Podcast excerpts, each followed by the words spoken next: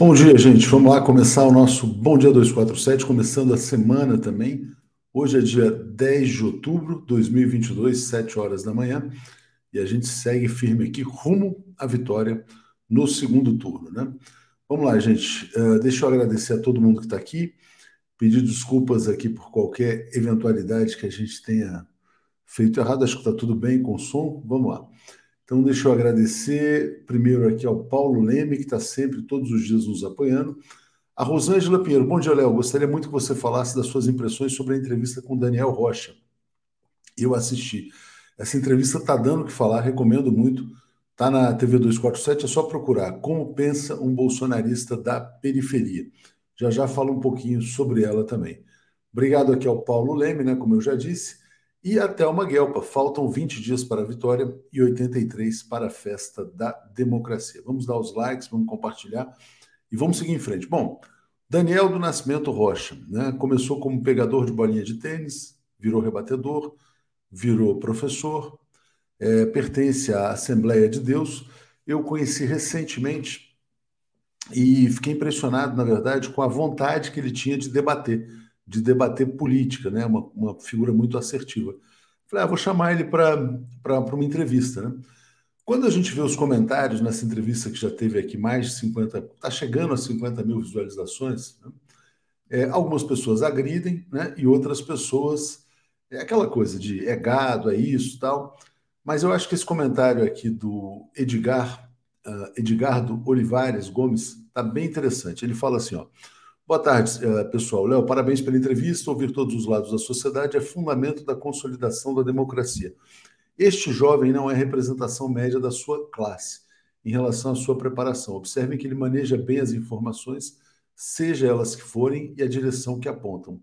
Entretanto, observamos uma importante fragilidade, conhecimentos e preparação para entender o que realmente está ocorrendo no Brasil, e que, sem dúvidas, foi fomentado no atual governo, ou seja, como muitos jovens da mesma classe social, este não consegue entender o que se passa, por que está ocorrendo, como está sendo manipulado dentro do âmbito em que se desenvolve. E isso ele só vê um lado muito bom e um lado muito ruim.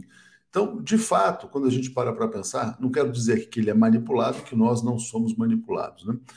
Mas é, é interessante, quer dizer, como ele foi preparado para enxergar tudo que vem de um lado como muito positivo e tudo que vem de outro lado como muito negativo. Então, ele, ele, ele é muito pouco permeável a absorver, vamos dizer assim, quer dizer, informações do lado de cá. Qual que é o nosso problema quando a gente olha para uma pessoa como ele? Né? É chamar de gado, chamar disso, daquilo, etc., porque isso não vai converter absolutamente ninguém, ou não vai desconverter da conversão que já aconteceu. Né? É, algumas pessoas dizem, então é impossível, né? É impossível lidar eu acho que tem que ser um trabalho persistente de debate, de compreensão, de escuta, né? Para entender quais são os pontos centrais. E o que essa entrevista também mostra, objetivamente, é o peso da questão moral no voto de muitas pessoas. Muitos eleitores são capazes de votar contra os seus interesses econômicos né, se uh, determinados valores morais forem preservados. E também, se a gente, para a gente ser bastante sincero, né, a, a, vida material de muitas pessoas não muda com um governo ou com outro. Né? É, essa pessoa já não tinha serviços públicos de qualidade, né? ela estava ali com uma vida focada. É, ah, sou um professor, já, já era uma pessoa sem carteira, sem direitos trabalhistas, vai continuar sendo.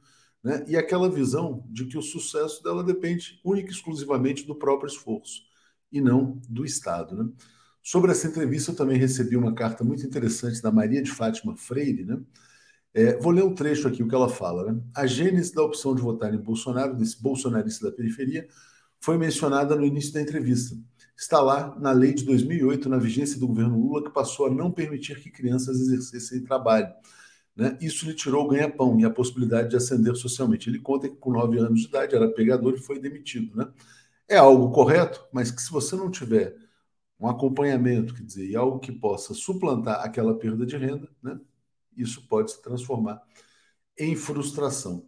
Mas falei demais sobre essa entrevista, assistam, né? acho que é muito interessante para compreender qual é a barreira que o ex-presidente Lula enfrenta no mundo evangélico. Mas o que eu queria falar era de um outro ponto antes de chamar o Zé Reinaldo. Né? O editorial da Folha de São Paulo de ontem dizia assim: é, Lula tem a obrigação de indicar o seu caminho na economia. Né? Na verdade, quem teria a obrigação de indicar qualquer caminho na economia seria o Bolsonaro. A economia do Jair Bolsonaro é medíocre. Né? as pessoas não sabem, o, o crescimento econômico projetado pelo mercado para o ano que vem é de 0,5%. O Brasil, se ficar nesse, nessa atuada, vai crescer meio, um. Esse ano está crescendo, mas é recuperação em função da pandemia, né? porque tinha muita coisa que reabriu nesse ano. Né? Então, o que acontece? Quer dizer, é, a cobrança não tinha que ser feita ao Lula. Qual que é o grande risco disso? Eu vejo muitos setores da esquerda abraçando a ideia não, Bolsonaro vai criar uma ditadura. Então estamos vivendo um impasse entre, de um lado, a economia e de, um, de outro lado, a, a, a democracia. O Lula é democracia e crescimento econômico. O Bolsonaro é ditadura e mediocridade econômica. Não existe, de um lado, a boa economia do Paulo Guedes e do Bolsonaro, contra, do outro lado, apenas a democracia do Lula. O Lula gerou maior, o maior ciclo de prosperidade econômica capitalista da história do Brasil. Lula foi o melhor gestor do capitalismo no Brasil. Crescimento médio de 4,5% ao ano, 10 milhões de empregos, 40 milhões de pessoas incluídas na classe média, expansão do mercado interno, pagamento da dívida externa, equilíbrio fiscal, os maiores superávites fiscais da história, reservas de 300 bilhões acumuladas. que mais que eles querem? Não, eles não querem o crescimento econômico a Folha de São Paulo é um instrumento do subdesenvolvimento econômico. O que a Folha deseja para o Brasil é o entreguismo, é, na verdade, o subdesenvolvimento associado ao capital internacional. Então, não caiam nessa balela de que estamos tendo que optar entre economia e democracia. Não. Lula é economia desenvolvida e democracia forte. Bolsonaro é economia subdesenvolvida e autoritarismo. Então, eu queria é, colocar essa questão, porque uma das estratégias é empurrar a esquerda exatamente para esse campo. Não, a esquerda está defendendo só a democracia, mas a economia vai muito bem com o Paulo Guedes. Né? né? Pô, pelo amor de Deus, né, gente? Vamos lá. Então, deixa eu trazer aqui o nosso querido Zé Reinaldo. Comentário de Zé Reinaldo. Bom dia, Zé, tudo bem? Bom dia, Léo. Bom dia, comunidade da TV 247. Excelente semana a todos. Boa semana para você, boa semana para todos. E a gente começa com importantes efemérides, né, Zé? Muitas efemérides importantes se a gente levar em conta o dia de ontem, 9 de outubro, por onde eu começo. É, o Che Guevara caiu no dia 8, mas foi assassinado no dia 9 de outubro. Também no dia 9 de outubro, em 1893, nascia o grande escritor paulista Mário de Andrade, um dos fundadores do modernismo brasileiro. Quero agradecer aqui a lembrança do nosso querido Fernando Puga, que nos é, ajuda também aqui, de vez em quando, mandando sugestões de efemérides. E registrar também, é, também a pedido dele, o nascimento do John Lennon, é, cumpriria 82 anos hoje, ele que nasceu em 9 de outubro de 1940. É, sobre o dia de hoje, 10 de outubro, registra-se o Dia Mundial da Saúde Mental, muito importante no momento de grandes angústias, grandes ansiedades que acometem é, grandes faixas da população brasileira e mundial. É, o mundo está vivendo um período de muita incerteza, né, de muito sobressalto, quer dizer, eu acho que por isso que ansiedade e depressão são os males aí desse, desse nosso tempo, né? E Zé, eu me lembro da gente aqui falando, já estávamos aqui no Bom Dia, dois anos atrás, falando das efemérides, né? Eu lembro da gente falando dos 80 anos do John Lennon, né? Sim, então, falamos. Hoje, Hoje seriam 82. O John Lennon é de 1940, né? Exato. 1940, 82 anos. Tem uma biografia muito boa do John Lennon, recomendo muito, esqueci o autor, mas é fantástica, conta toda a história, né? A questão do abandono do pai, criação pela tia, começo lá daquela banda The Quarrymen, depois os Beatles. Uma figura realmente fascinante, né? E eu sempre destaco o papel da Yoko Ono na, na formação do John Lennon, quer dizer, é uma pessoa completamente diferente a partir do encontro com a Yoko Ono, né? E a gente vê muitos saudosistas dos Beatles, né? Eu adoro os Beatles, mas ah, Yoko destruiu os Beatles. Mas espera aí, tem um outro John Lennon a partir de então que é, na visão de algumas pessoas, muito mais potente, né? Como mensageiro da paz, vamos dizer assim. Exatamente, e aperfeiçoou a poesia dele, o ativismo dele pela paz. Tem aquele filme também documentário, John Lennon contra os Estados Unidos contra John Lennon, que é um processo é, repressivo contra ele, e mostra o papel que ela jogava também ao lado dele. Enfim, foi uma grande figura, um grande músico, um grande poeta, grande intérprete. Nossas homenagens sempre. Tem um, tem um documentário que eu não sei se ainda está disponível na Netflix, que é o Imagine, que é sobre a, a, como foi feito aquele álbum, né? E as pessoas acham que aquilo lá, na verdade, é uma criação do John Lennon, é uma cocriação entre o John Lennon e a Yoko Ono. Porque a Yoko, ela tinha, ela tinha escrito um livro de poema, que eu acho que se chamava Imagine também, né? Uh, e muito interessante, Zé, porque ela viveu a Segunda Guerra Mundial, ela era de uma família rica, ela foi colocada é, pelos pais, ela e o irmão, vamos dizer assim, na uma zona assim mais rural, periférica, lá da cidade onde eles viviam. E, o, e ela conta a história de que o irmão dela mais novo passou, passou, sentia muita fome durante a, a Segunda Guerra Mundial, embora eles tivessem uma vida abastada. E aí ela brincou com ele, quer dizer, então imagine que você está fazendo isso. E toda vez que a criança passava a imaginar um cenário diferente, né, é, a imaginar uma outra realidade, aquele sofrimento ele era mitigado, pelo menos temporariamente. Então a Yoko Ono descobriu o poder da imaginação a partir da Segunda Guerra Mundial. É muito interessante. O John Lennon, na verdade, é, deve muito à Yoko Ono também, né? Bom, vamos lá. Tem muitos comentários aqui, Zé. E a gente vai seguindo aqui, porque o mundo está fervendo, né, cara? Vamos lá. É, Juliana Basílio, tem uma HQ da editora Nemo, biografia do Lennon. Antônio Costa Nunes, a Jornal Meia Hora, o mais popular do Rio, fez capa contra o Lula. Você viu? Cabe processo. Quem são seus donos? Vou ver a capa do Meia Hora, mas não vi ainda. Paulo Pamplona Frazão.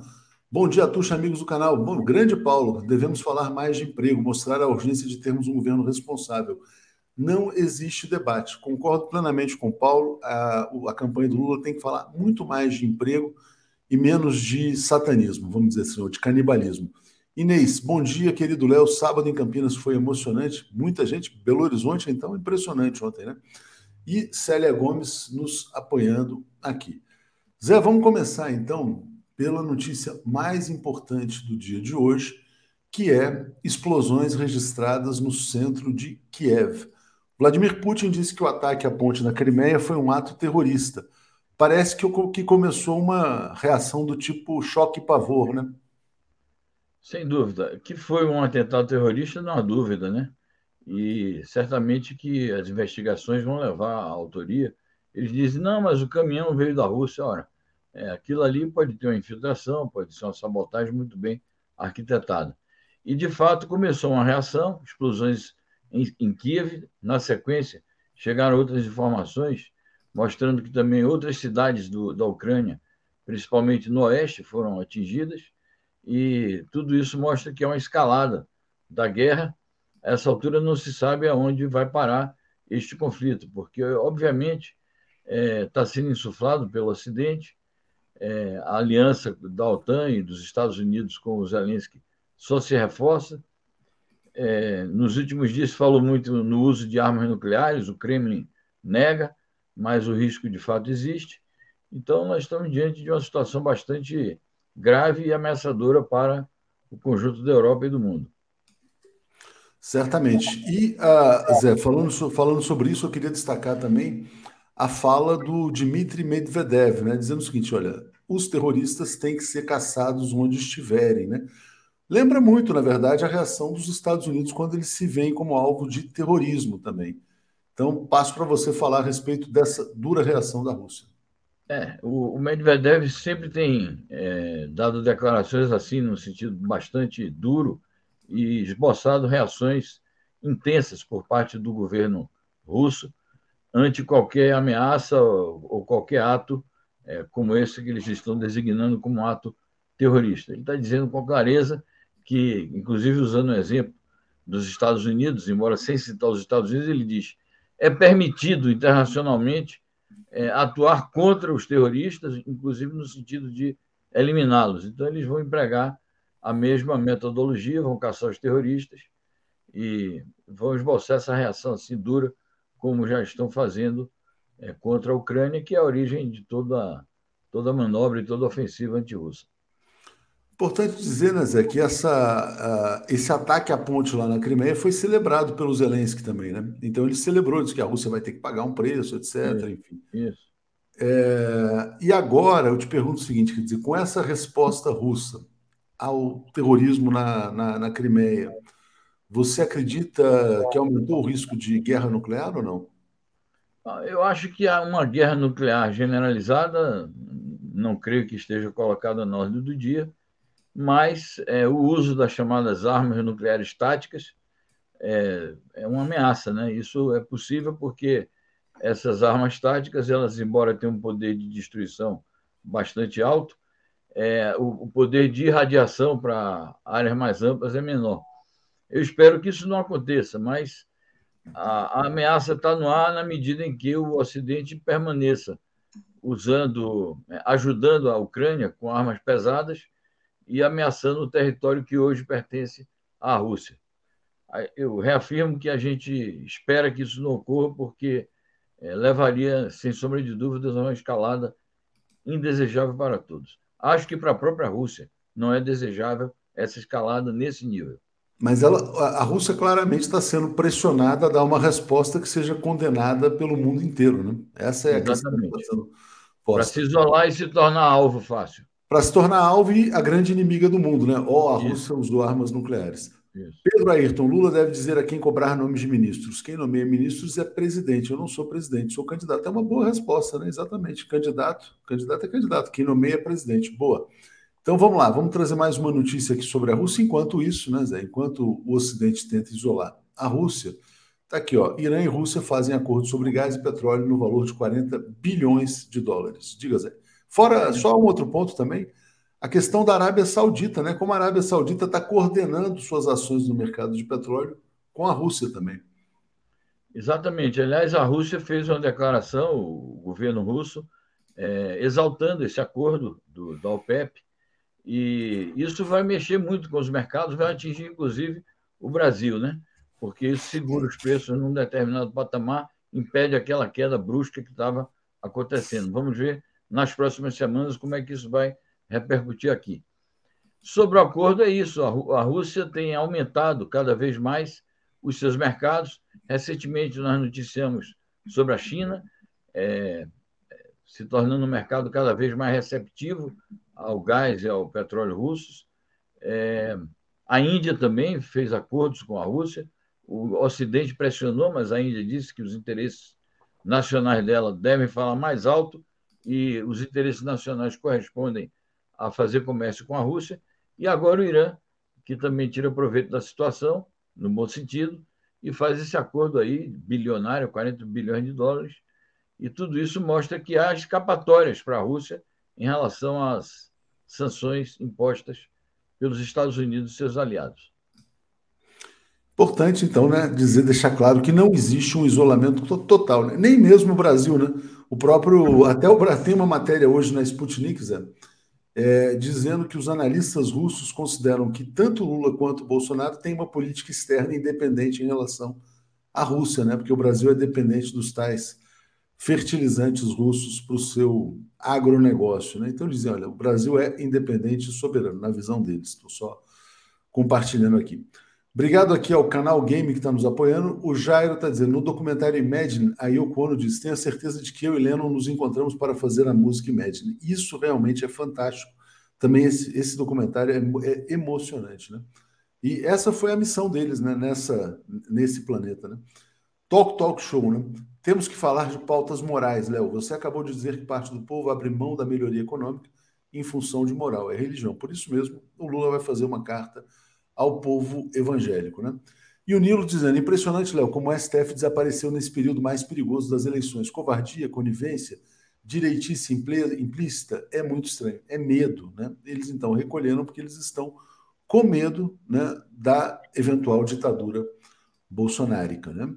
Jorge Shoa, mais de 10 mil alemães foram às ruas protestando contra as sanções à Rússia. Você viu isso, Zé? Isso foi se não foi ontem, foi sábado, né? E aí a notícia era assim: extrema direita protesta contra as sanções. Mas eu acho que não era só extrema direita, não. Eu acho que é o pessoal que não quer pagar as contas de energia. Exato, eu também acho isso. É, é que as, as notícias vêm muito é, redigidas de maneira confusa e com uma versão assim, muito distorcida, o que fica claro é que há uma insatisfação social que se generaliza, a extrema-direita, naturalmente, procura capitalizar, inclusive aumenta o, o movimento anti-União Europeia nesse, por parte dessas forças de direita, que tem uma, uma outra visão sobre o desenvolvimento é, do continente, mas eu acho que sim, que é, os movimentos sociais progressistas também têm protestado bastante contra essas é, sanções, porque prejudicam é, o padrão de vida das populações. Certamente. Bom, mais uma última notícia aqui sobre Rússia, ainda, depois a gente tem alguma sobre China. Lukashenko e Putin decidem criar um destacamento militar conjunto, né? Então, uma aliança militar entre Rússia e Belarus. Diga, Zé. Então, essa notícia mostra é, essa possibilidade de escalada e como a Rússia seu principal aliado ali na chamada Comunidade de Estados Independentes se preparam para essa eventual escalada. Já existe uma aliança antiga entre a Rússia e a Belarus, mas agora é uma aliança mais específica, é, a tomada de medidas concretas é, visando a defesa conjunta em face de ataques que eles preveem que podem ser inevitáveis. Então, é, decidiram criar um destacamento militar conjunto é, que pode ser acionado a qualquer momento. Há uma fronteira importante da Rússia com a Ucrânia e da Bielorrússia com a Ucrânia e, obviamente, entre a Rússia e Belarus também. É, são todos países que faziam parte da União Soviética, são países que não podem ser vistos separadamente, mesmo a Ucrânia.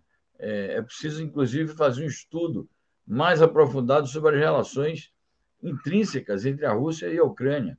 A, a Ucrânia é o berço da Rússia, mas é, é algo que teria que ser discutido é, com uma palavra de especialistas numa live mais prolongada.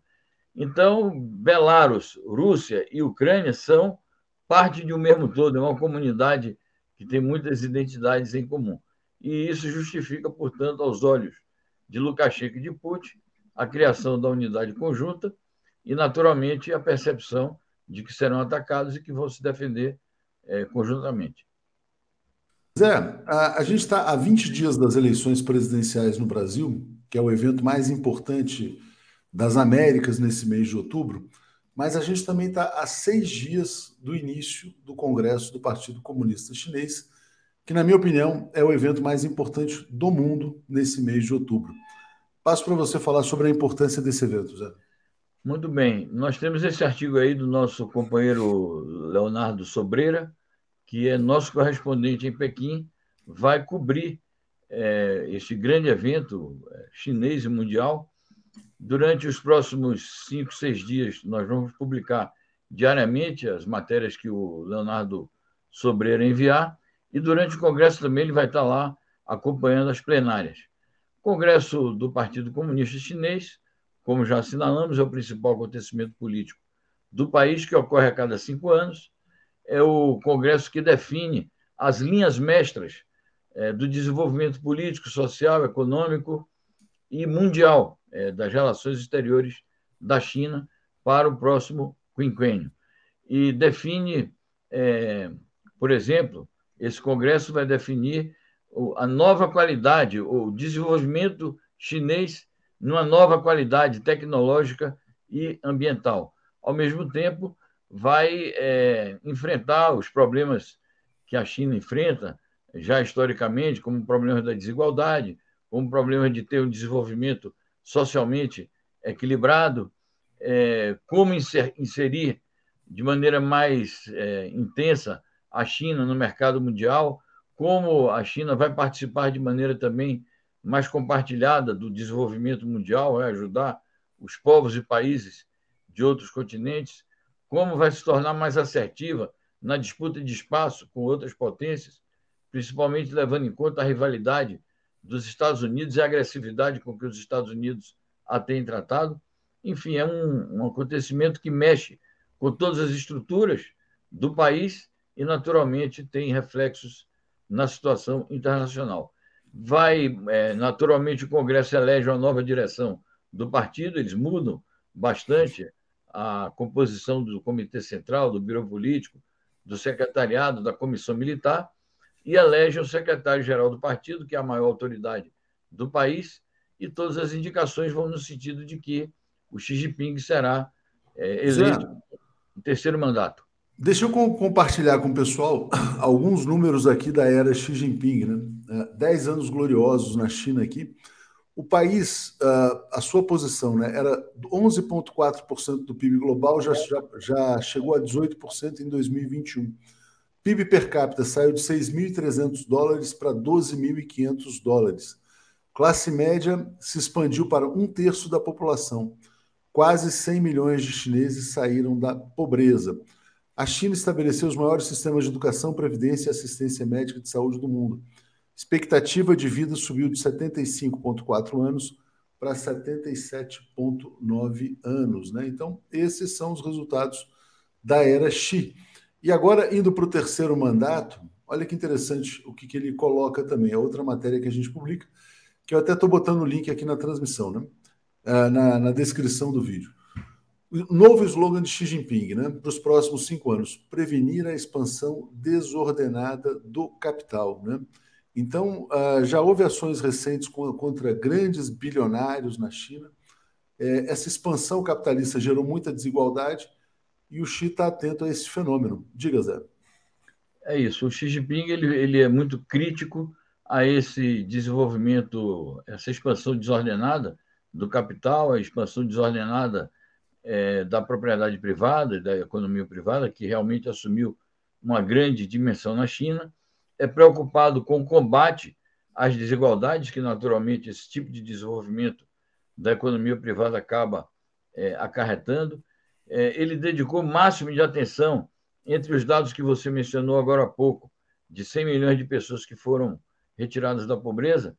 Isso é resultado da máxima atenção que o Xi Jinping dedicou ao combate à pobreza e marcou um grande tento, porque quando se diz que 100 milhões de pessoas foram retiradas da pobreza, é, para dizer também que o, o, combate à pobreza extrema foi é, vitorioso e a pobreza extrema é, foi liquidada na China. Claro que há muitos outros passos a dar no sentido de uma sociedade mais equilibrada e mais igualitária.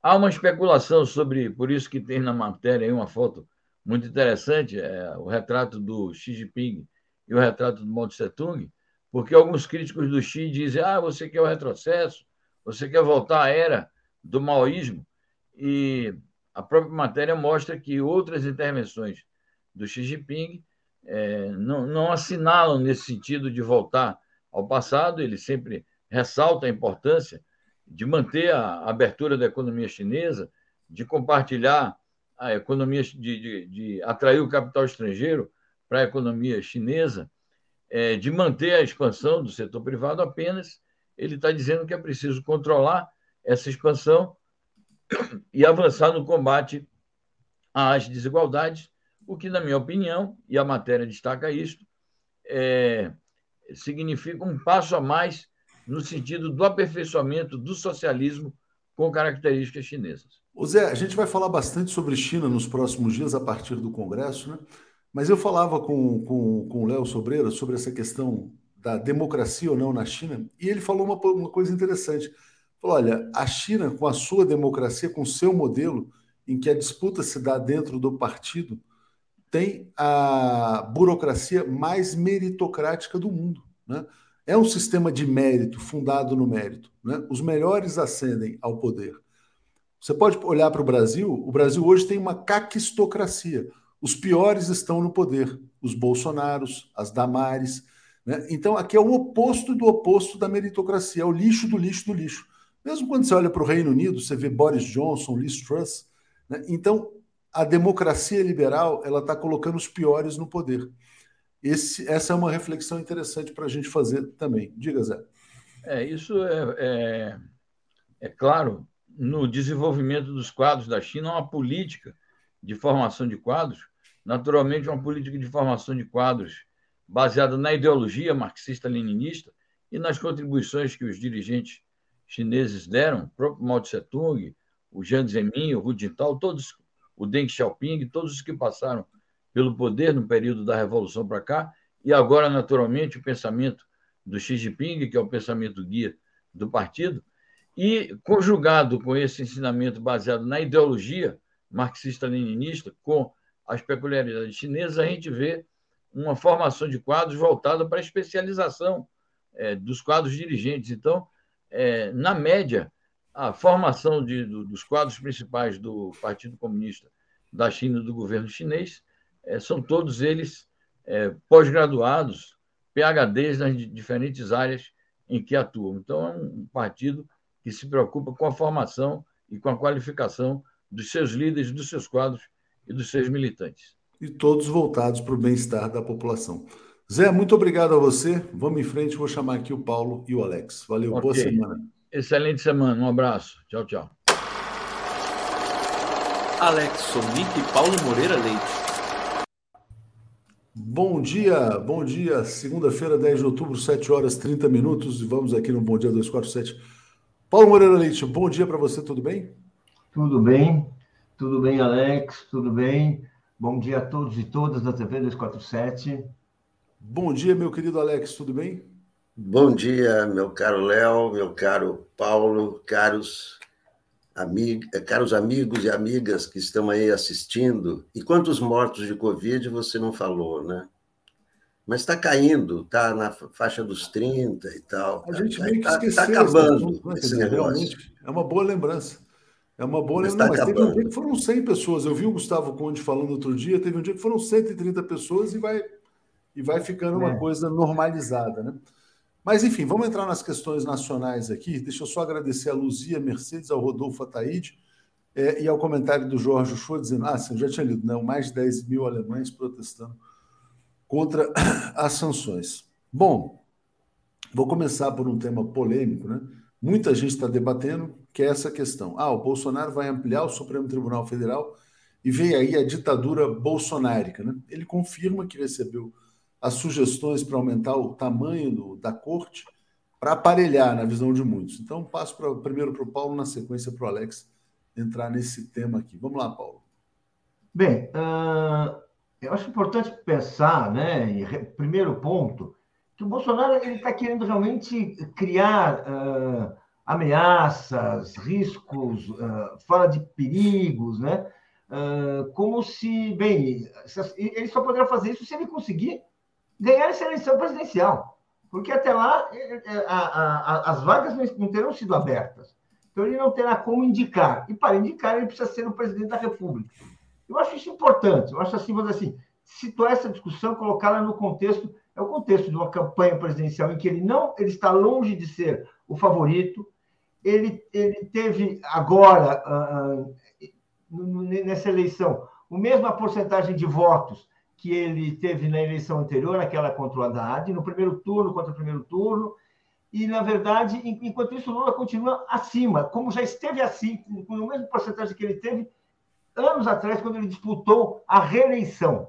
Ou seja, o Lula não caiu e o Bolsonaro não subiu. Esse é, é o dado real. É sempre bom a gente ter isso em mente para entender o que nós estamos fazendo e para entender os sentidos de todas essas ideias. É claro que isso é uma ideia de um ditador a ideia de quem vai, vai criar uma ditadura institucional, dando, assim, colocando apaniguados no Supremo. Né? Agora, se ele vai poder fazer isso não, isso tem que passar primeiro pelas urnas.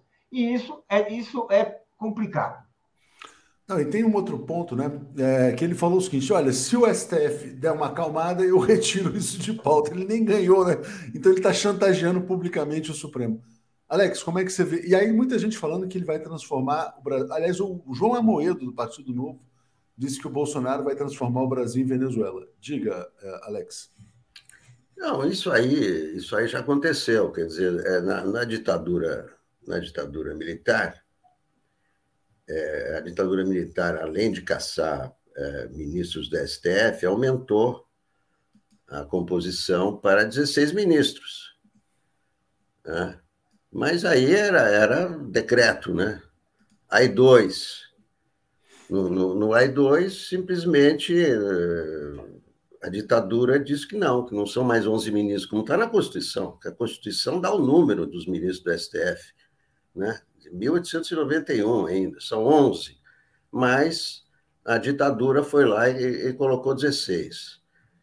é, esse é o sonho né, do, do, Hamilton Mourão, do saudosista ditadura, né? seguir esse modelo que está sendo usado aí pelo mundo, né?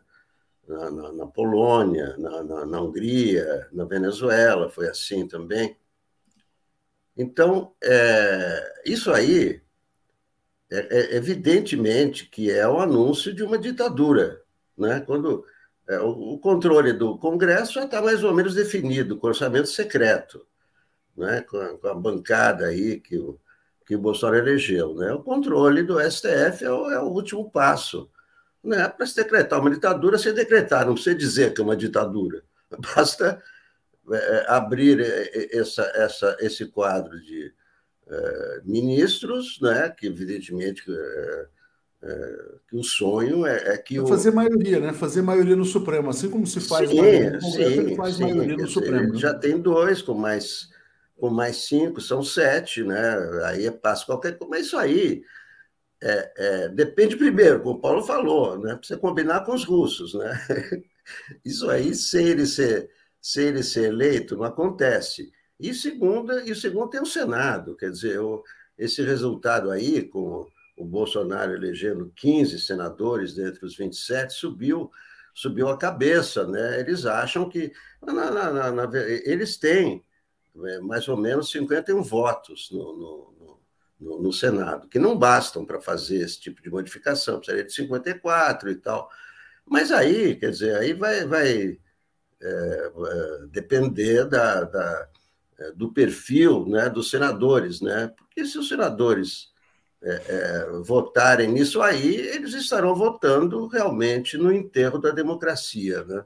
É, uh, mas já fizeram. Bom, o Brasil tem, tem história já, né, já democracia. Não seria a primeira Luciano vez. Barros está dizendo aqui, Paulo, ó, com Bolsonaro o STF não pode ficar pior do que ele. Participou do golpe contra Dilma e da prisão de Lula, né?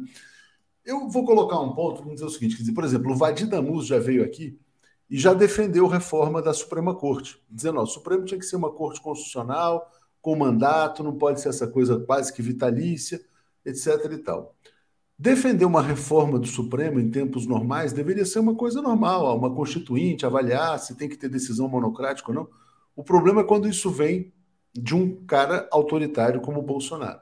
Agora, o que a Luciana está dizendo é o seguinte: será que o Supremo não está pagando o preço por ter se acovardado no golpe de Estado de 2016, por ter impedido a posse do Lula como ministro da Dilma, por ter feito tanta, por ter, vamos dizer assim, amolecido diante do tweet do general?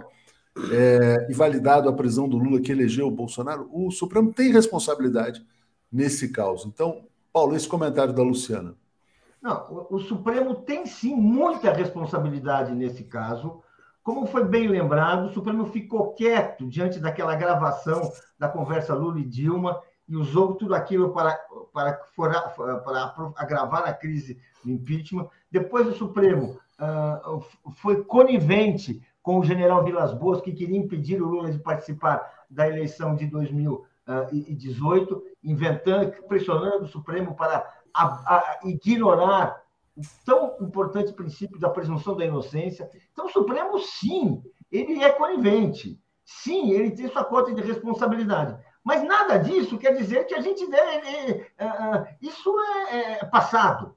O que nos interessa é que é, ter um tribunal que, ao contrário desse, que era um tribunal subjugado, dominado por, por interesses espúrios, por interesses econômicos, por, por, por uh, candidatos a ditadores, como nós, nós vimos uh, o, o, que estava em curso, dominado pela Lava Jato, um, um, uma forma ditatorial de justiça, sem nada a ver com o Estado de Direito. Bem, o que nos interessa é ter um Supremo que jogue na trilha do Estado de Direito, como seja uma instituição comprometida com a democracia.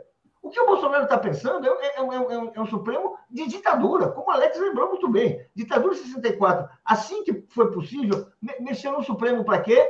Para garantir uma, uma legitimidade. Não uma legalidade, porque ele nunca teve, mas uma certa legitimidade para, eh, para proteger, o, o, para ficar silencioso diante da tortura, para absorver, eh, absorver uh, os, os, crimes, impedir julgamento de, de atos criminosos, e só, vez por outra, ocorria uma ação, aspas, heróica por algum ministro do Supremo que ali denunciou a tortura, que ali mandava libertar algum preso político, mas assim, com atos de exceção. Excepcionalmente, ele, ele, ele se acomodava, ele respeitava a democracia. É isso que tá, é isso que esse é o plano do Bolsonaro agora. Para isso, vamos falar de novo. É preciso convencer o povo. E o povo não dá sinais de que quer votar o Bolsonaro, não dá sinais que quer a permanência do Bolsonaro. E isso certamente vai ser difícil de ser feito para ele se nós seguirmos nessa, eh, eh, nesse ritmo, seguimos apoiando a, candidatura do Lula, seguimos se reforçando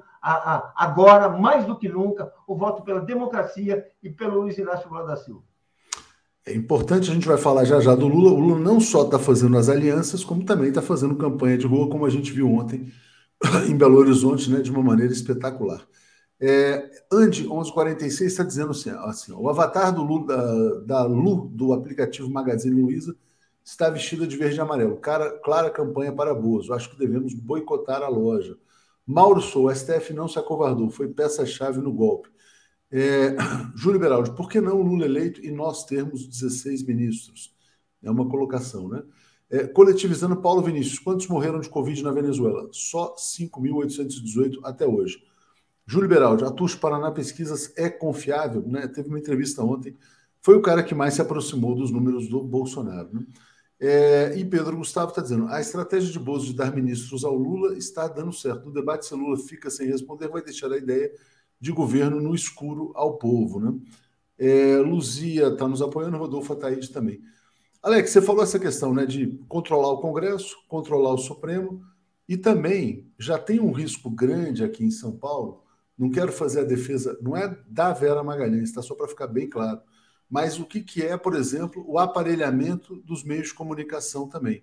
O Rodrigo Garcia se declara bolsonarista, o Bolsonaro está dizendo para o Rodrigo Garcia para não deixar a Vera Magalhães participar do debate da Band nesse domingo, porque é em parceria com a TV Cultura também. O que esses caras querem é o poder absoluto, é tomar todas as instituições, todos os espaços de poder. Diga, Alex. Então, veja só, Vera Magalhães se tornou um fator né, do debate, porque se ela estiver ali, o Bolsonaro vai perder a calma de novo. Ele perdeu, Exatamente. quer dizer. Veja só, né, que coisa curiosa. Eu acho que isso aí, essa, essa notícia vai reforçar a, a, a presença dela, vai reforçar a necessidade da presença dela do, no, no debate. Né? Claro Mas o Rodrigo Garcia pode decidir mandar outra pessoa. Ele ah, não, peraí, não é, não é bem assim. Eu acho que não, não é assim que funciona na TV Cultura, não. Senão os caras vão pedir demissão, não é assim. Chega o governador e diz, ó, oh, tira esse cara aí. Isso aí não é ditadura, né? Não, isso aí não vai funcionar na TV Mas você não acha que o Rodrigo Garcia está assim, totalmente fechado com o Bolsonaro? Bom, pode estar fechado com o Bolsonaro, mas eu, eu, escuta, se, bom, se o, se o governador interferir dessa maneira na TV Cultura, eu acho que os caras vão pedir demissão. Vai ser uma crise imensa. Não é assim. Isso era Só uma ditadura. Dois meses, Alex. Só faltam dois meses de mandato. O quê? De quem? Não, para o presidente da TV Cultura, para o diretor de jornalismo, para a própria Vera Magalhães. Eles não Sim, vão continuar no bom, governo bom, é... Na minha visão, pelo que eu conheço da TV Cultura, para onde já fiz vários trabalhos, ele não tem esse tipo de interferência, assim, ah, tira essa, tira a Vera Magalhães. Não, eu acho que não. Eu acho que não, mas isso aí mostra o medo que o Bolsonaro tem, tem do debate. Olha, o que a gente está vendo, né, eu acho que tem que deixar um pouco de lado o nosso, o nosso desejo, que é, evidentemente é claro, mas é, é, se você reduzir a uma partida de futebol, Bolsonaro versus Lula virou um clássico, vai ser decidido nos detalhes. Né? E a eleição mostrou 48% para Lula, 43% Bolsonaro. O país está dividido entre Lula e Bolsonaro. É um clássico, é Corinthians versus Palmeiras. Vai ser decidido nos detalhes, no, no, no debate, nas propagandas diárias e tal, né? com o favoritismo do Lula, evidente, que quem termina o primeiro turno em, em primeiro lugar embora com a diferença pequena, vale a diferença, porque os, os, os eleitores dos derrotados tendem a se dividir, ou 40% para um, 30% para outro, não, tem assim, nunca houve, pelo menos na, na, desde a redemocratização, um caso em que 80% do eleitorado eh, decide por um dos candidatos do segundo turno. Não, é sempre é, meio a meio, 30% para cá, 40% para cá, 30% para nulo. Né? Então é evidente que o Lula que o Lula tem vantagem, mas é um clássico, né? O próprio Lula sabe disso, né? É um, isso é um que está acontecendo, estamos vivendo um clássico, né? Chegamos a essa, essa situação, né? Vamos falar do Lula aqui, Paulo. Deixa eu botar aqui, eu vou rodar um vídeo rapidamente aqui do que foi Belo Horizonte ontem para o pessoal ter uma noção. Deixa eu dar um depoimento sobre a TV Cultura. Só para. Fala, Paulo, fala sobre a TV Cultura. Eu, eu, eu, eu trabalhei regularmente na TV Cultura, no programa Roda Viva. Quem apresentava era Marília Gabriela, eu, eu, havia o Augusto Nunes como um dos, entrevistadores fixos, eu era o, o, outro. E ali ocorreu, em determinado momento, uma óbvia intervenção política para mudar. Assim, acabou o contrato da Marília Gabriela, acabou o meu contrato, acabou, ficou Augusto Nunes. É só pensar o que aconteceu, assim, e, e ver. Ninguém deu uma explicação e um dia acabou. Mudanças. Ou seja, na bruta. Existe a TV Cultura, que tem uma história muito bacana, já teve eh, executivos que todos nós ah, ah, ah, costumamos, prezamos, como Jorge Cunha Lima, para deixar bem claro, é, é, o é o aparelho, do, é o aparelho político do governo, e depende do espírito e dos valores democráticos de quem está ali. Nós estamos numa situação em que, assim, o Rodrigo Garcia, só o que ele fez no segundo turno, no, no final do primeiro turno, já foi um choque, deu, uh, rompeu com tudo, eu não, não vejo nenhum motivo para a gente achar que não vai acontecer. Não, não, há, não há cavalheirismo nisso aí. Não há. Aí, é, aí é jogo é bruto, é jogo bruto. O que está em jogo é, é, é, eleição, em São, é eleição em São Paulo, que é eleição no Brasil. O que, que ele está achando? Que vamos tomar chá? Não vai. Bom, Paulo, deixa eu ler aqui então comentários aqui. Ah, Zé Mentor dizendo: Lula está muito exposto nas passeatas, vulnerável, alvo fácil, diferente do primeiro turno tem que colocar vidro blindado no cercadinho do Lula. O que vocês acham? Eu também acho que tem que tomar todos os cuidados com segurança. Anderson, votar no Bozo após quatro anos, como entender? Luta de classes, preconceito, egoísmo. Tânia Yasmin, como pode um presidente propor mudanças na lei em ano eleitoral? Isso deveria ser proibido. Bolsonaro ganhou licença para cometer todos os crimes possíveis e imagináveis. Rapidinho, gente, vamos assistir aqui esse vídeo de um minuto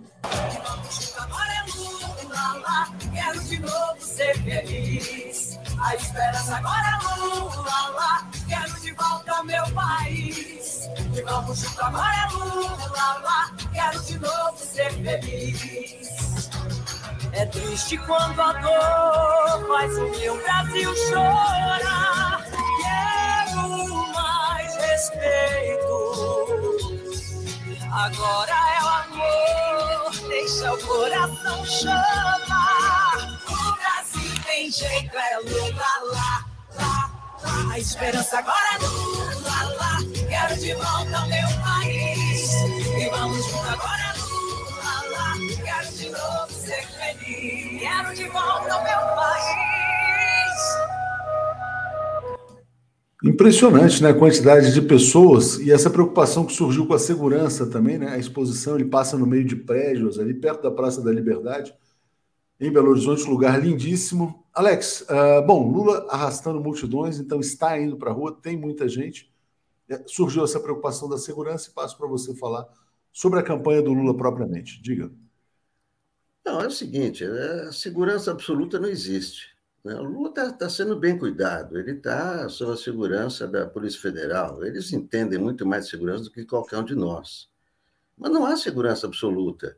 Né? O Papa levou tiro, o presidente dos Estados Unidos levou tiro, então toda segurança é necessária, mas nenhuma segurança é totalmente é, invulnerável, né? tem vulnerabilidade. É claro que em Minas está sendo disputada a grande batalha, né? a grande batalha pelos votos. Né? Na, na, na eleição, Lula ganhou no Estado, né? 49 a 42, mas perdeu na capital. Né? Perdeu uma capital para o Bolsonaro. Né? Ele precisa re recuperar essa. É, claro que na, na, na, no cômputo entre os dois, ele acabou né, vitorioso em Minas, 48 a 43. Mas agora entra, entra na campanha o, o Zema. Qual será a influência do, do, do Zema? É, é, importante lembrar que, durante a campanha, dizer, do primeiro turno, Lula e Zema né, ganharam juntos em 436 cidades, o que é metade das cidades de Minas Gerais. Então, é, o que, é, e, e, e, Bolsonaro e Zema ganharam 222 cidades, menos. Então, o, o, Lula, né, o eleitor do Lula, deu mais vitórias a Zema do que o Bolsonaro. Como é que o Zema vai chegar nessas cidades e dizer agora ah, vocês têm que votar em Bolsonaro? Ah, vai pressionar os prefeitos e tal, mas e, o, o eleitor? O eleitor votou no Lula, junto com o Zema. Não quis saber do Bolsonaro. Né? Então, então é essa essa essa essa essa diferença que Lula é, é, obteve obteve em, em, no interior de Minas é que né, proporcionou a vitória dele é, e é, é, é, também agora agora no segundo turno tende a ser assim né? qual é, que, que, como é que o Zema vai, vai trazer esses votos para o Bolsonaro né, que, ele, que ele está prometendo. Eu não, não vejo assim muito carisma, é, muito carisma do Zema, e também essa posição dele no primeiro turno, meio a meio, entre Lula, Lula e Bolsonaro, é, eu tendo a achar que o resultado em Minas não, não deverá ser alterado. Não é? é e ele está passando a imagem de traidor, né? Porque ele pediu o voto de eleitor do Lula para se eleger governador e agora está traindo os próprios eleitores. É, lá em Minas, o, o, Lula também concedeu uma entrevista coletiva e ele falou o seguinte: ó, só apresentará ministros após a eleição. Aí a fala dele: ó, as pessoas exigem, querem que eu apresente o ministro da Fazenda. Se eu apresentar um, eu, se eu apresentar um, eu perco 10. Se eu apresentar 10, perco 50. Né? Essa pressão, Paulo, estava explicitada ontem no editorial da Folha, dizendo que o Lula tem que dizer o que ele vai fazer e o, e o Globo também. O Globo estava dizendo: Lula tem que dizer o que ele entende por reindustrialização. Então, na verdade, tanto a Folha e o Globo estão pressionando o Lula a manter o modelo de superexploração do trabalho, de extrativismo, de Brasil agrofinanceiro. Eles querem um modelo de subdesenvolvimento.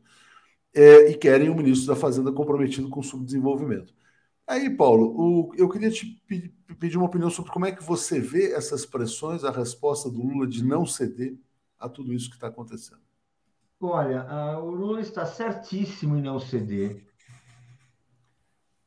E o que, o que, o que a elite uh, brasileira, a elite, ou a burguesia, nossa classe dominante, a classe que nos domina, ela planeja é esterilizar a vitória do Lula. A vitória do Lula tem um sentido político claro.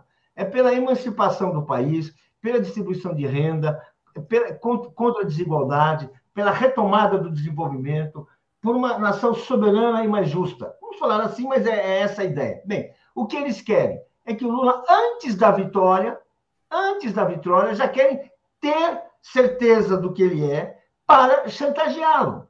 É isso, é isso, é simples. É uma chantagem. Você já falou isso, a gente já falou isso aqui. O que, que eles querem? É, é, eles querem o quê? É começar a travar uma luta antes da vitória do Lula, antes da eleição do Lula. Por quê? Porque ele, o que o povo quer é isso, e, o que eles, e, o que, e como eles têm um ponto de vista diferente do, da maioria do eleitor, da maioria da população, eles querem encontrar caminhos para, para criar obstáculos à eleição do Lula, apoiar dissimuladamente ou até abertamente o Bolsonaro, porque realmente, assim, o Lula ele tem um projeto, ele está liderando e ele não tá e as duas coisas são intimamente ligadas porque existe a memória do povo que tem a memória do Bolsonaro e tem também a memória do Lula.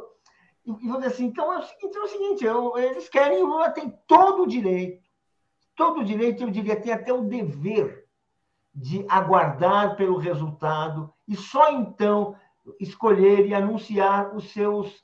Uh, uh, quem são os seus ministros? O que, que é isso? É, Exatamente. Aliás, o, que esses jornais qual, deveriam. Dizer que é o técnico. Não, o que é isso? Não, é o Lula, é o povo que está falando. Deixa o povo se manifestar. É um respeito ao povo. espera o povo se manifestar, o povo vai às urnas, o povo vai dizer o que quer, e aí não apresenta um time dele. É isso. E esses jornais deveriam questionar o Bolsonaro por, por, que, por que o seu desempenho econômico é tão medíocre? Por que o Brasil cresce tão pouco? Por que o Brasil gera tão poucos empregos de qualidade? Né? Por que há tanta fome? Por que, que há tanto desemprego? Essa devia ser a pressão, por como era, na verdade, como a mídia pressionava o governo Lula e como pressionava o governo Dilma. Só falavam em pibinho, né? E o Brasil cresceu muito mais com a Dilma do que cresce com o Bolsonaro. Só para registrar. É. Ana Cristina se tornou assinante aqui, agradeço. Então vamos aqui trazer agora mais comentários. Já já te devolvo aqui, Alex. Deixa eu só botar aqui. LO dizendo: Espero que a, a, campanha esteja ciente do que é discutido nos grupos de WhatsApp. Esse povo não está interessado em propostas. Aquaminas, estive na manifestação ontem em BH, foi gigante. Várias pessoas que nunca tinham ido, tinham ido em manifestações foram ontem. Foi lindo. Arlindo, muita fome nas ruas. Lula tem que prometer restaurantes populares por todo o Brasil nos moldes do Maranhão. Não adianta ficar só respondendo ataques, né? E o Lula já está no Rio de Janeiro e vai fazer hoje uma caminhada no Alemão, né? Então o Lula está com toda a energia para essa disputa aqui. Alex, vou botar mais um tema aqui, que é o tema do, do, do debate de hoje. Mas antes de botar o debate, eu vou só compartilhar um tweet aqui do Conrado Ubi, né? O, combate, o, debate, na verdade, nos estados que tem segundo turno, na Bandeirantes, né? São Paulo, então, Haddad e Tarcísio. O Conrado Ubner está dizendo assim, ó, é, câmeras e uniformes reduzirem 80% a letalidade policial, 80%. Tarcísio quer que policiais voltem a matar pretos e pobres e agravar a violência contra os próprios policiais e contra todos. Né? Esse é um dos pontos mais polêmicos do programa do Tarcísio, que é liberar as câmeras. E hoje tem debate, então passo para você falar sobre debate na Band. É, é tarefa, tarefa difícil, né?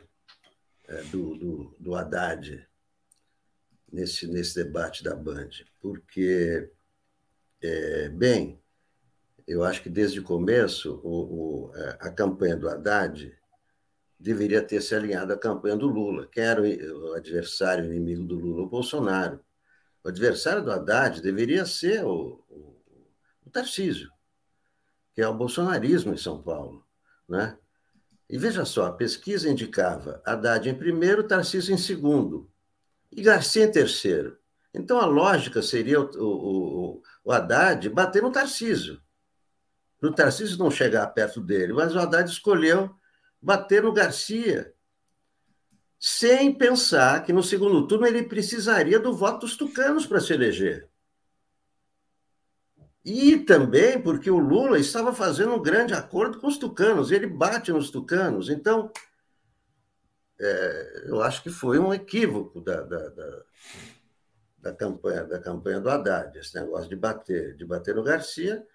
Agora, é, o, o, o, que acontece? Ele, é, o Garcia fez um acordo com o Tarcísio, agora o Haddad tem que enfrentar o Tarcísio e o Garcia no segundo turno né? quer dizer, toda essa quantidade de prefeitos, dos, dos, dos tucanos e, e, etc. E o, outra coisa que, que é, prejudica, prejudica o Haddad é a suposição, a ideia de que o, de que o, o Tarcísio não representa a ameaça à democracia como Bolsonaro, tanto que se vê tucanos como Serra votando, ah, vou votar no Lula, mas em São Paulo voto no Tarcísio é, como outros. O, é, o Aloysio Nunes não, o Aloysio Nunes diz que não, eu vou votar no Lula e no Haddad, mas há uma percepção nos tucanos que não, que com o Tarcísio é possível fazer um acordo, o que não haveria com o Haddad, porque o que acontece?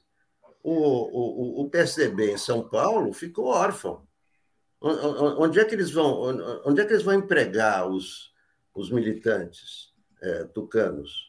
que estavam no governo. Então, o Tarcísio, para eles, é a esperança de que o Tarcísio aproveite esses quadros tucanos. E o Haddad demonstrou durante a campanha que é, ele não, não queria tucano com ele. Então, é, foi, foi um. Claro. É, não, e a outra coisa, né? Ele, ele, ele apareceu na campanha como professor. O que, o que o governador faz obra. Ele apareceu como professor. Não, beleza, ótimo, professor, maravilhoso e tudo. Só que o governador de São Paulo faz obra. que é, foi a campanha, a campanha do Haddad é uma campanha de prefeito, eu achei, a campanha na televisão. E a campanha do Tarcísio é uma campanha de governador, obra para lá, para cá, ferrovia, blá, blá, blá, blá, é isso que São Paulo pede, né? E o Haddad, é, o Haddad fala disso também, mas talvez. Eu vou resolver a escola, eu vou dar prato, na, eu vou pôr comida no prato. Então, é, quer dizer, bom, é, agora, agora qual é a questão? Temos aí 20 dias né, para a campanha do Haddad não é? A partir de hoje, né? Hoje. Uma virada, a partir de hoje. Alex, deixa, eu, deixa eu ler comentários, vou passar para o Paulo aqui um outro tema também que é gravíssimo, né? Só para as pessoas entenderem o que está acontecendo no Brasil também, né? É, bom, agradeço aqui aos superchats, então deixa eu agradecer primeiro, cadê? Ao Nilo Alves Júnior está dizendo: vocês não acham que Lula deveria uh, não responder perguntas agressivas no debate? Simplesmente vira para o Bozo e diz: não vou responder sua pergunta, vou apresentar propostas. Isso seria uma porrada e o desarmaria. É uma boa ideia e puxar sempre para a economia também. É, Paulo, olha só, tem essa questão dos debates, tem São Paulo, se quiser comentar, vale, mas eu quero botar essa notícia aqui na tela né, para mostrar como as instituições brasileiras falharam no, e continuam falhando no tema das fake news. Né? Tem um vídeo, eu não vou rodar o vídeo porque é chocante. A Damares, diante de uma plateia, senadora eleita por Brasília, Distrito Federal, cheia de crianças em culto, ela diz assim: o Brasil tem menores com dentes arrancados para a prática de sexo oral. Ela é fixada na questão sexual e ela também falou, ela é muito perversa, ela é muito má e falou o seguinte, quer dizer, que crianças são alimentadas com alimentos pastosos para sexo anal. Ela só pensa em sexo anal, sexo oral. Ela encontrou Jesus na goiabeira, ela é senadora eleita, é a maior propagadora de fake news do Brasil, estará no Senado no ano que vem. Diga, Paulo. Bem, eu queria primeiro falar desse debate em São Paulo, que é muito importante. E eu queria dizer que a questão do debate não são obras. Não é isso. A questão do debate hoje, para a população da periferia, para os pobres, para os pretos, que é aquela imensa população de São Paulo que foi alvo permanente da violência policial, é a questão da Câmara no uniforme dos policiais, que é um direito, que é uma, foi uma medida simples, que reduziu a, os atos de violência e a, e a mortandade uh, em, em, mais de 80% nas investigações policiais, que chegavam atirando porque estavam certos da impunidade, metralhadora com gatilho apertado e, e, e, vamos em frente, depois a gente, a gente forja tudo. Agora tem uma Câmara que testemunha. E isso provocou, gente, uma mudança, e todo mundo sabe.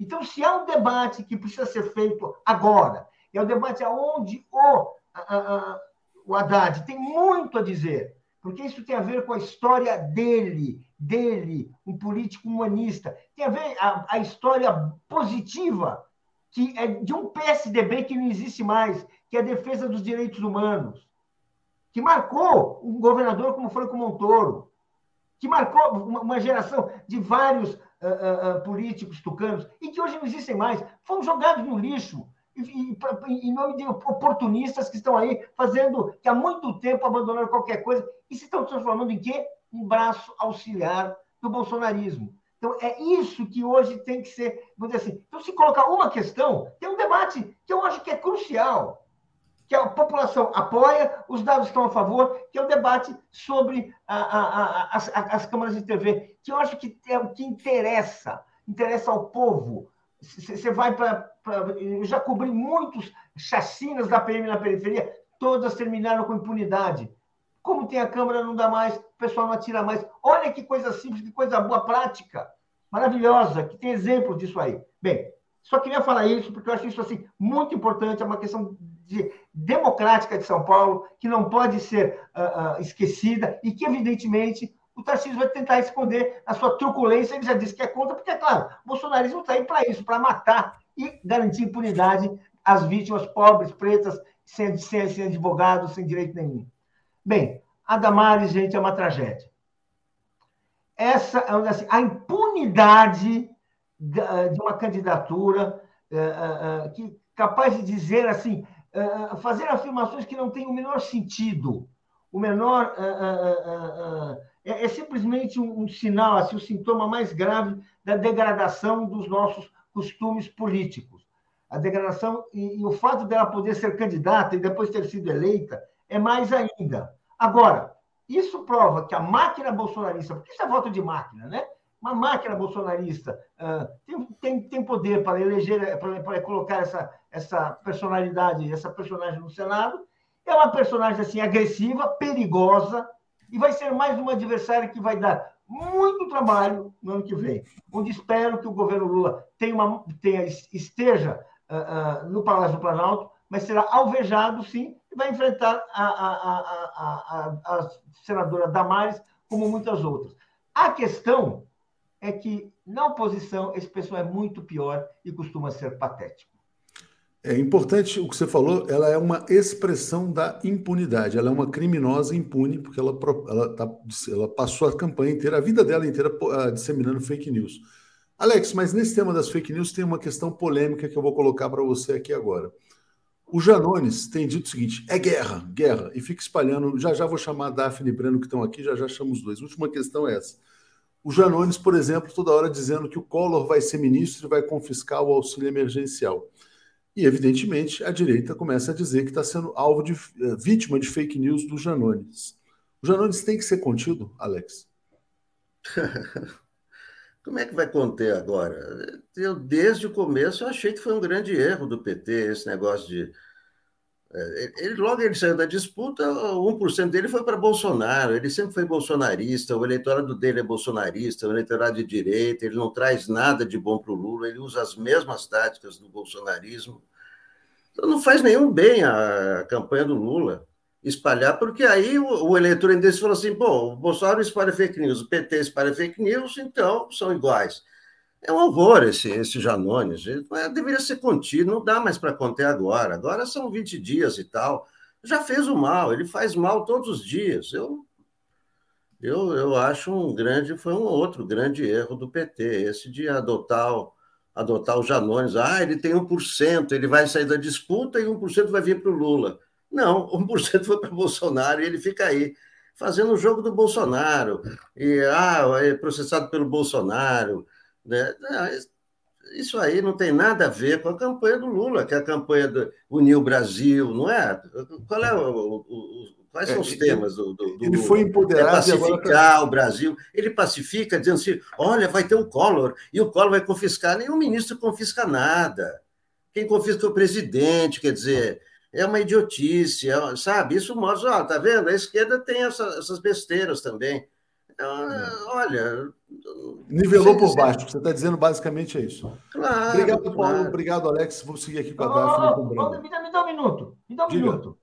Não, porque eu quero colocar um ponto né, nessa discussão também. Se, se a gente for olhar os números na, nas redes sociais, a gente vai ver que a campanha do Lula reagiu. Em algum, alguns momentos, ela superou, superou as trações os compartilhamentos da campanha do Bolsonaro. Isso não aconteceu em nenhum momento da campanha e, tá, e começou a acontecer recentemente.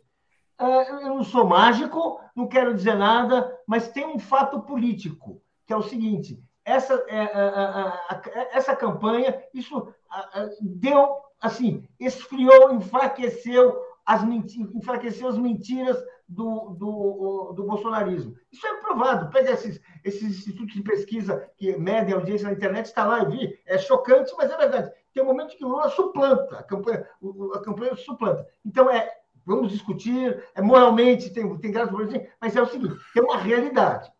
O jogo sujo antes era feito de uma forma. Tem, é possível que tenha um jogo sujo sendo feito desse lado. É, é, é, é, ruim? É bom? É bom quando o jogo sujo só do, do Bolsonaro fica ganhando as redes? Ou quando tem um jogo sujo anti-Bolsonaro que ganha as redes? Bem, é um debate. É, vamos, vamos ver, a gente vai saber melhor depois do resultado. Valeu, Paulo, valeu, Alex. Obrigado, abraço. Tchau, obrigado. Apresentação de Daphne Ashton. Bom dia, gente. Bom dia, Daphne. Bom dia, Breno. Tudo bem, Daphne? Bom dia, Léo. Bom dia, Breno. Bom dia, comunidade. Tudo bem? Vamos lá. Bom dia, Breno. Tudo em paz? Bom dia, Léo. Bom dia, Daphne. Bom dia a todos e todas que nos escutam. Tudo em paz, fora a guerra.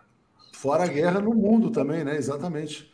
Bom, a Cíntia Moraes dizendo: Janones colocou o Lula nas redes. Uh, Júlio Beraldi, não é fake news. o INSS já fez o maior pente fino. Manu dizendo, não, uma coisa é você cancelar uh, o auxílio emergencial de algumas...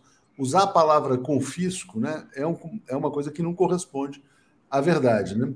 É, Augusto está dizendo, em Janaúba, norte de Minas, já tem voto do Bozo virando para Lula. Né? É, Franklin dizendo assim, se Lula não responder as perguntas do debate, perde a eleição. Ismael dizendo, Alex deixa de ser tucano, Alckmin era médico, Rafa Figueiredo aqui nos apoiando também. É, Breno, vou botar o seu tweet aqui na tela. É, eu sei que você não fala sobre fake news, mas você fala sobre o tema de trazer a pauta moral, canibalismo, satanismo, etc., e você avalia isso como algo perigoso. Então você fala assim: perigoso caminho que setores da campanha de Lula parecem trilhar, trocando a pauta de direitos econômicos e sociais pela agenda da religião e acomodação do conservadorismo sobre direitos civis. Estas apostas provocam agitação nas redes, mas é jogar no campo do inimigo.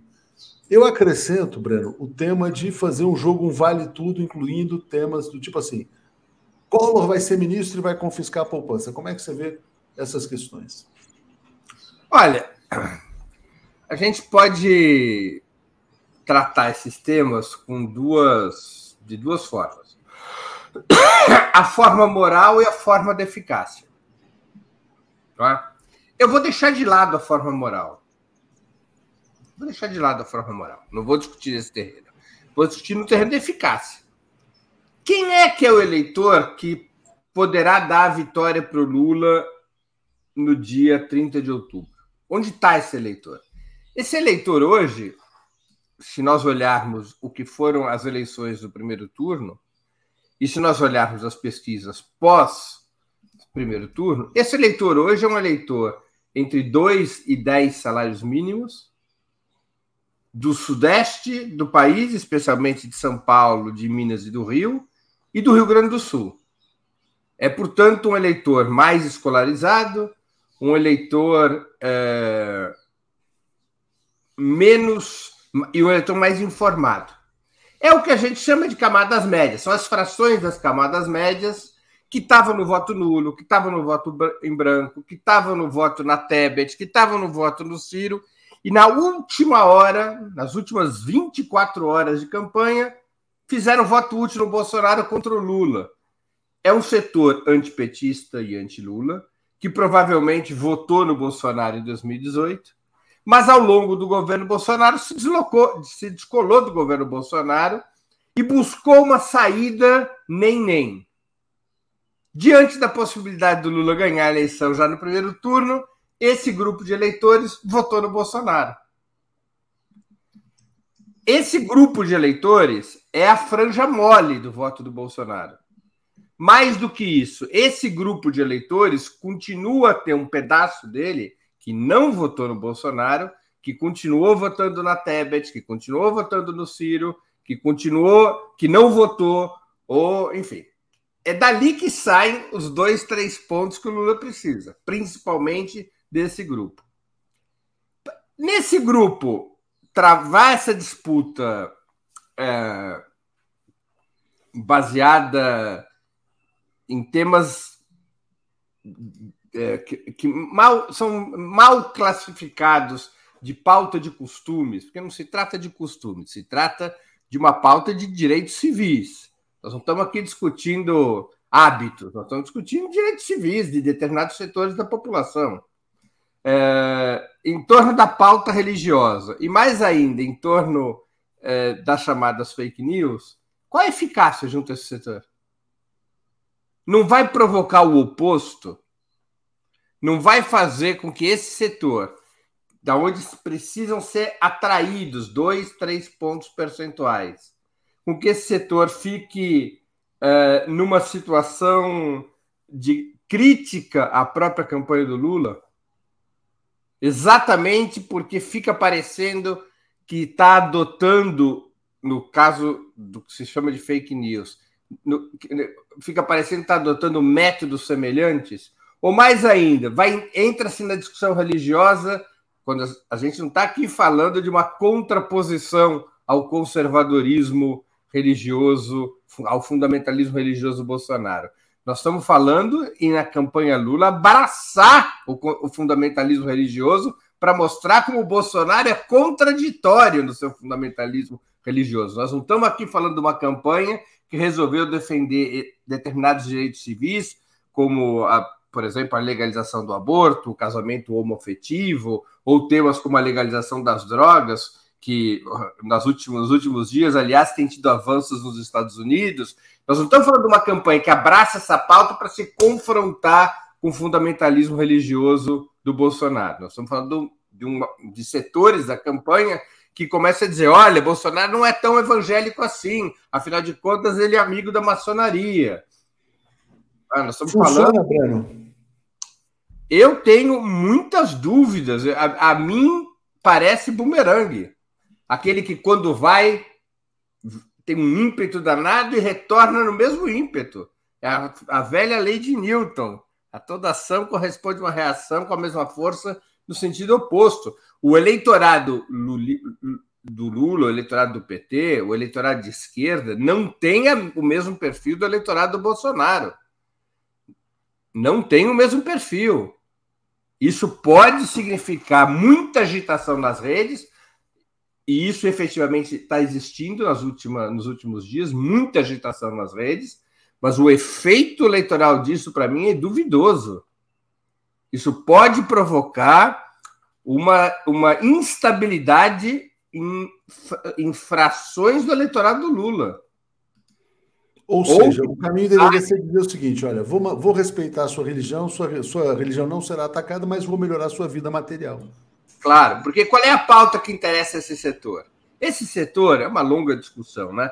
É, é um dos erros, na minha modestíssima opinião, um dos erros do, dos governos do PT foi não ter jamais conseguido fixar com clareza uma, um programa para essas camadas médias. A gente chama de camadas médias até erroneamente. De 2 a 10 salários mínimos, nós estamos falando dos estratos superiores da classe trabalhadora, incluindo o proletariado industrial da região sudeste. Aqui em São Paulo, operários de médias e grandes fábricas, todos ganham acima de dois salários mínimos. Normalmente ganham acima de cinco salários mínimos. Então, são os estratos superiores da classe trabalhadora e os estratos inferiores das camadas médias. Porque as pesquisas são curiosas, né? Especialmente a última pesquisa da Datafolha mostra uma coisa curiosa. O, Lula tem uma ampla maioria até dois salários mínimos. Ele faz 57 contra 37% do Bolsonaro em votos totais. Da última pesquisa da Datafolha, pesquisa que saiu logo depois do primeiro turno. Quando vai acima de dois salários mínimos, de dois a cinco, o Bolsonaro vira. Ele tem maioria. E ele continua com maioria de 5 a 10 salários mínimos. O Lula só retoma a maioria acima de 10 salários mínimos. É de se supor que acima de 10 salários mínimos, o obscurantismo, o risco autoritário, a questão democrática, faz com que essa fração, é, essa franja de, de, essa faixa de renda se incline contra o Bolsonaro, porque é gente de forma, pessoas de formação superior, dos grandes centros urbanos, tradicionalmente foi eleitorado tucano, mas não é eleitorado do bolsonarismo. É uma parcela muito pequena do eleitorado. Acima de 10 salários mínimos, nós estamos falando de 4% do eleitorado. Mas o Lula volta a ter maioria. Onde o Lula não tem maioria? Nesses setores intermediários, de 2 a 10 salários mínimos. É dali que saíram os votos úteis a favor do Bolsonaro. Esse setor que, que ele, que, qual é o problema dele com o PT? O problema direto é assim: a percepção é que, esse, é que eles pagaram impostos durante os governos petistas e não tiveram benefício nenhum. Ao contrário, os benefícios foram para os mais pobres e para os mais ricos. Eles não tiveram nada, eles não tiveram participação positiva durante os governos petistas. E, de certa maneira, isso é verdadeiro. Porque é um setor que paga escola privada para os filhos, é um setor que paga plano de saúde e os custos de vida desse setor, incluindo os governos petistas, subiu. Subiu porque quando você aumentou o mercado interno de massas, trazendo os mais pobres, democratizando o consumo dos mais pobres, a lei da oferta e da demanda facilitou a vida das escolas, facilitou a vida dos planos de saúde, que tiveram seus reajustes autorizados pela agência competente no governo. Então, você teve um crescimento dos custos desses setores médios que não tiveram benefícios fiscais, ou seja, eles continuaram pagando imposto, imposto, especialmente quem ganha acima de cinco salários mínimos, continuou pagando pela alíquota máxima do imposto de renda. Eles não foram isentos do imposto de renda, por exemplo, pelo menos nos setores até cinco salários mínimos, não é? Então, isso gera uma, uma. Nós estamos falando de renda individual. Se formos falar de renda familiar, fica muito mais claro isso.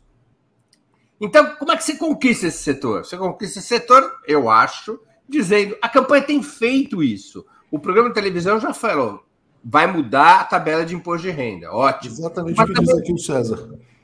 Não, claro, exatamente mas, esse comentário.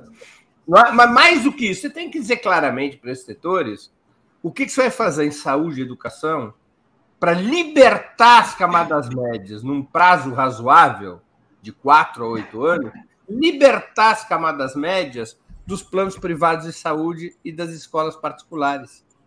Você tem que criar uma escola pública de excelência e um SUS de excelência que permita a esses setores médios se deslocarem, ainda que paulatinamente, do sistema privado para o sistema público. Então você tem que dialogar nos interesses materiais. E o diálogo sobre as chamadas pautas de, pautas de costumes com esse setor, Léo, não é pela, pela, pelo lado do conservadorismo. Esses setores não são conservadores. Embora Exatamente. haja conservadorismo nesses setores. Esses setores são cosmopolitas, esses setores se afastaram do Bolsonaro, mesmo quando tiveram contra Lula e o PT por conta do discurso da corrupção. Se afastaram do Bolsonaro porque ele é obscurantista, porque ele é misógino, porque ele é racista, porque ele é atrasado, porque ele é anti-ciência. Então, tem que tomar muito cuidado. A entrada da pauta religiosa não atrai esse eleitorado. Vai é, se tentar atrair o eleitorado popular do Bolsonaro? Pode ser. Daphne, eh, já te passo só fazendo uma correção, você mesma que me alertou, então a, a caminhada no alemão não é hoje, é quarta-feira. Te agradeço, passo a bola para você. Hoje é em Niterói, não é? Ele está no não, Rio, mas. Amanhã é em Niterói. Amanhã em Niterói, é, dia 11 em Niterói, é. Obrigado, gente. Boa semana aí para vocês. Valeu. Valeu, Léo. Bom café. Breno, deixa eu só dar uma passadinha aqui no Superchat, já agradecendo a todo mundo, pedindo para deixar o like compartilhar essa live. Muito importante. Quem puder, torne-se membro aí no YouTube ou faça uma assinatura solidária em brasil247.com.br apoio. Deixa eu agradecer também aos superchats e você também pode se inscrever aí na TV, é de graça.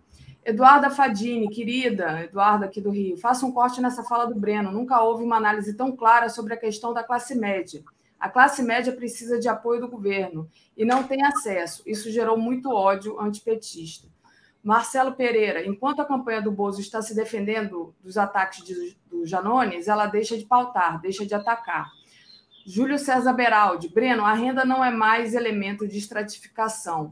A Mana Jube, Lula só deve participar dos debates onde houver a regra em que o mediador desminta ao vivo as fake news já conhecidas e puna o mentiroso, diz aqui a Mana Jube. E aí eu pego por aí, Breno. É, o Lula e o Bolsonaro já confirmaram a presença nos debates do segundo turno, né? Vai ter um agora no dia 16 de outubro. É um pool formado pela Folha, UOL e TV Bandeirantes e Cultura. Aí já pediram a cabeça lá da Vera Magalhães e tudo. Você acha que o, o Lula deve ir esse? Bom, ele já confirmou, né? Ele vai. Mas como é que você vê essa expectativa de debate? Isso favorece a gente ou não? Daphne, deixa eu antes responder uma questão que foi colocada por algum espectador. Uhum. É evidente que renda continua a ser elemento de, estratégia, de, ah, de estratificação. Tá. É, o que existe é um outro instituto que não está entre os, os principais, que começou a usar critérios indiretos de renda. O que, que são critérios indiretos de renda? Hábitos de consumo, local de moradia, é, patrimônio, grau de escolaridade, são todos elementos indiretos de renda. Tudo na sociedade é renda. Claro, você hoje, no mundo digital, não pode olhar apenas para a renda, porque dentro do mesmo grupo de renda, você pode ter hábitos distintos de consumo, não é? hábitos distintos, é, perfis distintos de patrimônio, porque você pode ter aquela história de uma família que tem uma determinada renda e ela prefere viver como classe média alta. Então, ela vai come muito fora, vai nos restaurantes e paga caro, ela vai, ela viaja e esbanja quando viaja, ela prefere é, gastar o dinheiro e comprar um carro é, muito bom. E tem uma outra família com a mesma renda que prefere poupar para a velhice, que não vai em restaurante, que prefere co comprar um carro mais modesto e poupar para a universidade do filho. Então, é claro que você hoje, com os instrumentos que você tem, você pode detectar, para além da renda, os hábitos de consumo. Agora, a base da sociedade é a renda. Em, em primeiro lugar, se as pessoas são, fazem parte da classe trabalhadora ou da classe dos capitalistas, e depois, como que a classe trabalhadora se estratifica e como que o, os próprios capitalistas se estratificam. É? entre pequeno, médio e grande, por faixa de renda, como a classe trabalhadora se estratifica a partir das suas rendas salariais ou, ou, ou de outro tipo. Se, senão, nós não vamos olhar para a sociedade como ela é. Então, o que acontece é que na metodologia dos institutos de pesquisa começa a ver complementariedade do fator renda a partir de hábitos de consumo, porque isso realmente tem uma incidência. Uma família é, é, os hábitos de consumo perfilam eventualmente de uma outra maneira o alinhamento político ideológico uh, de cada setor. Então é uma ampliação do critério de renda. Agora, o critério de renda continua a ser decisivo, porque as pessoas não conseguem ter hábitos de consumo para além da sua renda por um tempo mais prolongado. Elas, elas não têm esse dinheiro. Então, os hábitos estão determinados pela renda, em última instância. Então, tem que tomar cuidado com as coisas que a gente fala a esse respeito, para nós não cairmos numa, numa fantasia. Né? Perfeito. Pois bem, agora a, a questão. A questão do debate que perguntou a Amana Jubi, que eu coloquei também, dia 16 de outubro, agora vai ter esse pool. A Amana fala. Olha, o, é, o, de, o de, esses debates agora são como duelos. Ninguém pode piscar. Ou seja, ninguém pode dizer que não vai para começo de conversa. Fica é. como covarde, né? Se claro. tiver levado uma. Esquece. Um episódio é. de, de não, não, tem, não tem alternativa. Certo. Os dois estão obrigados aí a quaisquer debates em que o oponente esteja disposto a participar. Uhum. Não tem saída. Segundo, são debates é, frontais ou seja, pergunta e resposta só entre os dois. Portanto, não existe tempo de esfriamento, que é o candidato responde, depois ele fica um tempo sem responder e ele volta. É tudo pai bola, pai bola. Né? Uhum.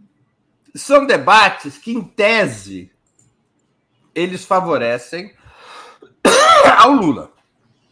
Eu tenho confiança no desempenho do Lula nesses debates. Por que, que favorecem ao Lula? porque o Bolsonaro não vai poder recorrer ao que ele fez muito nos debates anteriores, especialmente no da Globo, é, ele não vai poder recorrer a artifícios como utilizar terceiros candidatos para fazer tabelinha.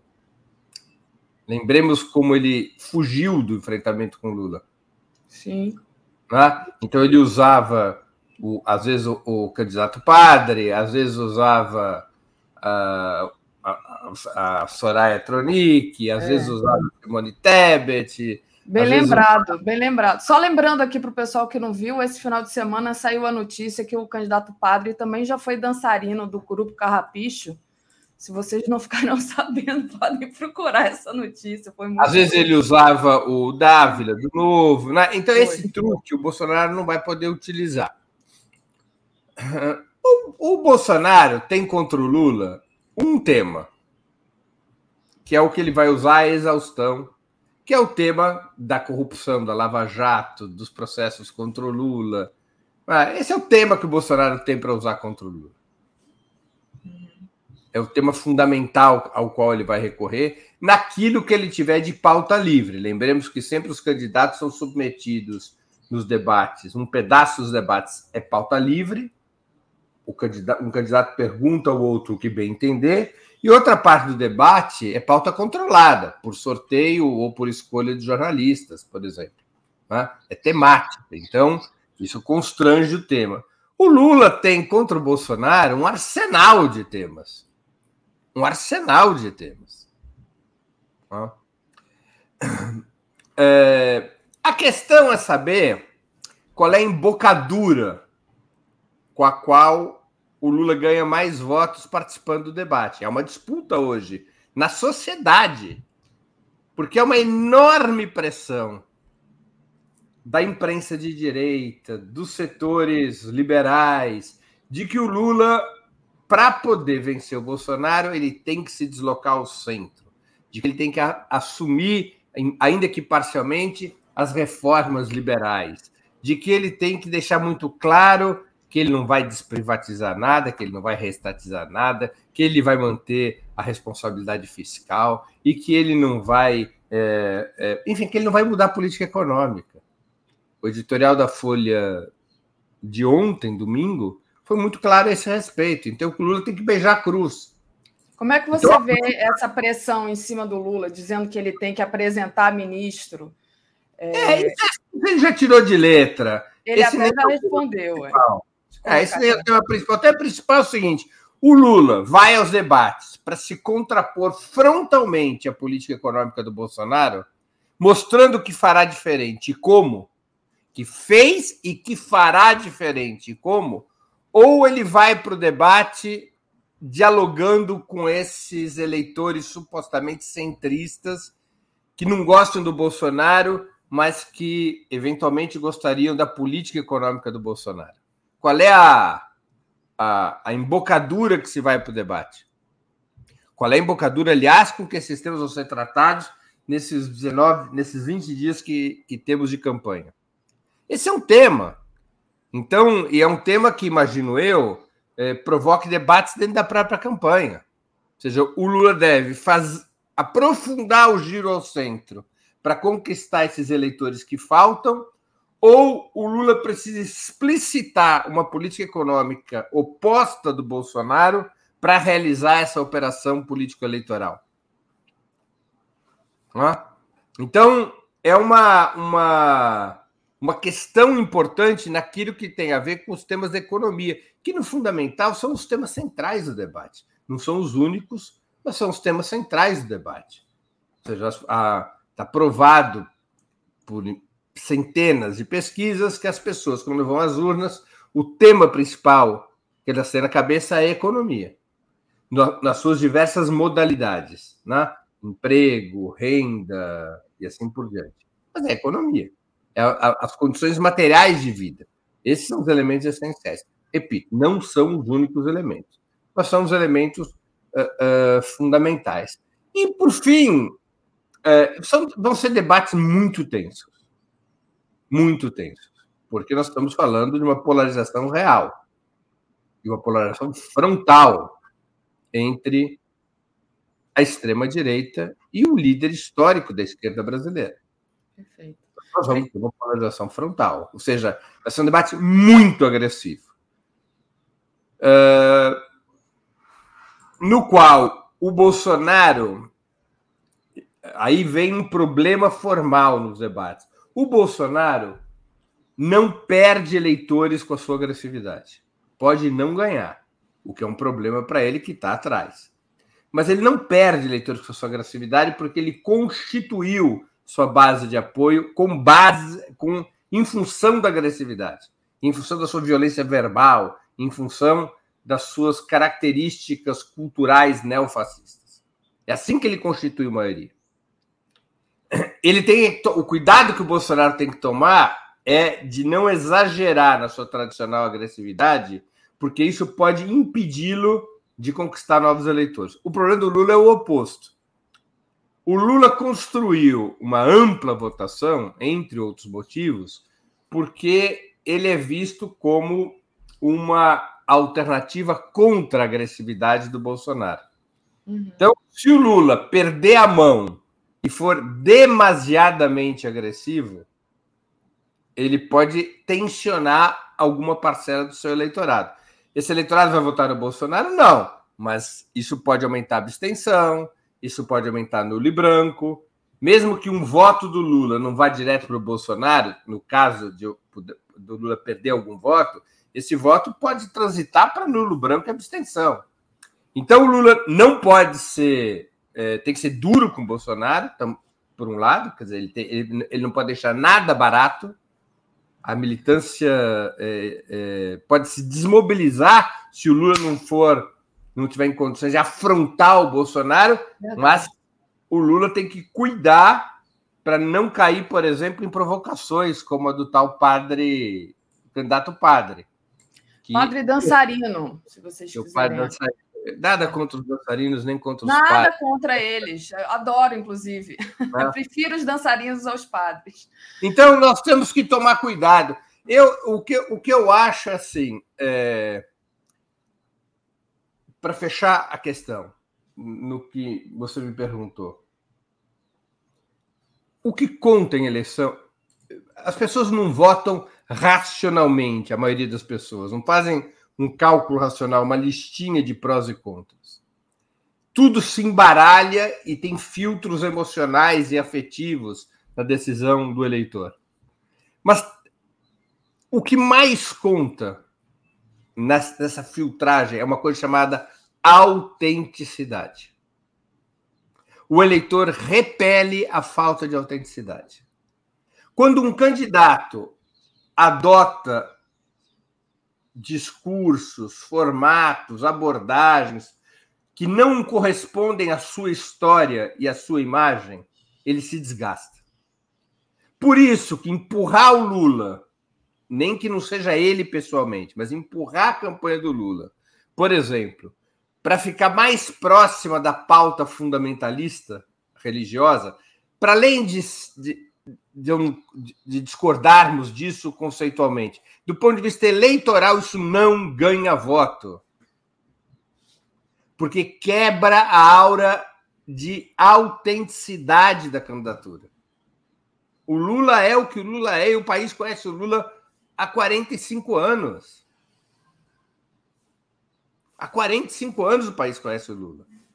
Não pode se inventar um discurso que nunca pertenceu ao Lula. Perfeito. Né? Então, isso tem que tomar muito cuidado. Por exemplo, é... eu entendo que você queira desgastar e desmascarar a candidatura do Bolsonaro. Por exemplo, a divulgação do tal vídeo sobre canibalismo. Uhum. Ok, é um, um ataque lateral, não é central, é um ataque lateral, para mostrar como, quem é o verdadeiro Bolsonaro. De acordo, é uma operação eleitoral repito, é uma operação eleitoral de guerrilha correta. Agora está bloqueada pelo TSE, mas correta, é um vídeo do Bolsonaro, ninguém inventou. É igual o vídeo em que ele fala de matar 30 mil pessoas, no, se, se, voltasse a ter um. Que ele reclama do regime militar não ter matado pelo menos 30 mil pessoas, e que ele defende o Ustra, e que o Bolsonaro. Todas essas coisas, e, a misoginia, a homofobia do Bolsonaro, o racismo, tudo isso tem que ser desvendado, faz parte. Agora, são operações laterais. A operação central é uma contraposição de projetos. E a entrada na pauta religiosa é muito perigosa. Muito perigosa, porque na hora que você entra nesse debate, você vai entrar com que embocadura? Você vai defender um ponto de vista fundamentalista? Vai fazer acenos, como muitos pressionam Lula, ah, você tem que fazer uma carta para os evangélicos. Isso não ganha um voto. Por quê? Porque não é autêntico. Porque o Lula tem uma história, o PT tem uma história a esse respeito. É, é inclusive a, a posição do... A autenticidade da imagem é tudo. Uhum. Da mesma maneira que o, o, o, se o Bolsonaro aparecer na televisão, eu sou o Bolsonaro, paz e amor, ele se desmoraliza. Perfeito. A autenticidade é tudo. Tá certo. Deixa eu, deixa eu dar uma lida aqui. Para quem disse que a notícia do padre dançarino do grupo Carrapicho era fake, não é não, tá? É verdadeiro, saiu até no jornal o Globo, para quem quiser olhar. A Júlia César Beraldi é, traz aqui um apoio, dizendo: Breno, o recorte por cor talvez seja um catalisador das idiosincrasias que mais uniformiza os perfis nas pesquisas. Quest diagnosticou isso. Pedro Gustavo, mercado previa menos 34 IPCA, veio alta de mais 26. Ruim para o Bozo. Lúcia Cris, Breno, mas esse governo não deu à classe média nem saúde, nem escola, nem mexeu na tabela do imposto de renda. Mesmo assim, eles votam no inominável, por quê? Cláudio Alves, Breno, as, as tentativas de aproximação do PT aos evangélicos não é inútil. A maioria do eleitorado evangélica não, não deve ser dada pelo PT como perdida. Diogo Nunes, em questão de pauta moral bolsonarista, o Brasil caminha passos largos para tornar uma república de Gilead, o conto de, o, o conto de Aya. Manajube, Estamos perdendo a eleição para mentira. Lula deve exigir a verdade nos debates. Nilo Alves Júnior. Breno, você não acha que Lula não deveria responder perguntas agressivas e sim dizer: não vou responder, vou apresentar minhas propostas? Não seria uma porrada? Ângela Ireno, direita é sempre conivente, independente do crime ou absurdo. Esquerda é sempre crítica. Isso ajuda ou atrapalha a campanha? Roupa suja, lavada em público. Marcelo Graça Fortes. Ué, mas Bolsonaro foi, ao de... foi, ao... foi em debates em 2018? Pergunta. Cíntia Moraes, os bozos não estão interessados na economia, saúde nem educação. Nada, eles querem a guerra religiosa. Mala cheia. Benjamin Gomes, uma análise muito boa para a eleição na França. Janones devolve o jogo sujo do Collor na eleição de 1989, ao dizer que Lula confiscaria a poupança e pegou. Júlia César Beraldi, Breno, a Paraná Pesquisas foi a que mais acertou. E o Daniel Miag diz: apoio de Vaguinho de Belfor Roxo, Lula nos evangélicos, mídia pressionado por economia liberal. Breno Daphne, governo Lula será pior que 2002, mais conservador? Ele quer saber se o governo agora, caso eleito, vai ser mais conservador. o Vaguinho estava até na minha pauta. A gente pode falar dele mais, se tiver tempo, mais adiante. Júnior, é, o Júnior, Breno, não sei se escola pública de excelência atrai a classe média. A classe média quer se sentir exclusiva, disse ele. Bom, Breno, vamos lá. Você tem alguma aí que você acha que seja bem importante para a gente trazer? Tem várias questões, né? Mas. É, algumas de alguma maneira eu já, já abordei, né? Uhum. Todas boas questões, são todas boas questões. Vou aqui retomar o diálogo com o Júlio sobre a questão de método. Quando a Quest faz recorte de cor, ela faz esse recorte lateralmente, ela não abandona o critério de renda e raça, Júlio, é, é ela está imbricada com renda. Por isso que ela pode ser utilizada. Por que, que é escolhido o tema raça como um, um marcador lateral pela Quest e não é escolhido outro marcador? Porque é, a população negra do país ela é predominantemente pobre. Né? Ela está imbricada com a renda e é um marcador lateral, não é um marcador central. Mesmo na metodologia da Quest, renda é o marcador central.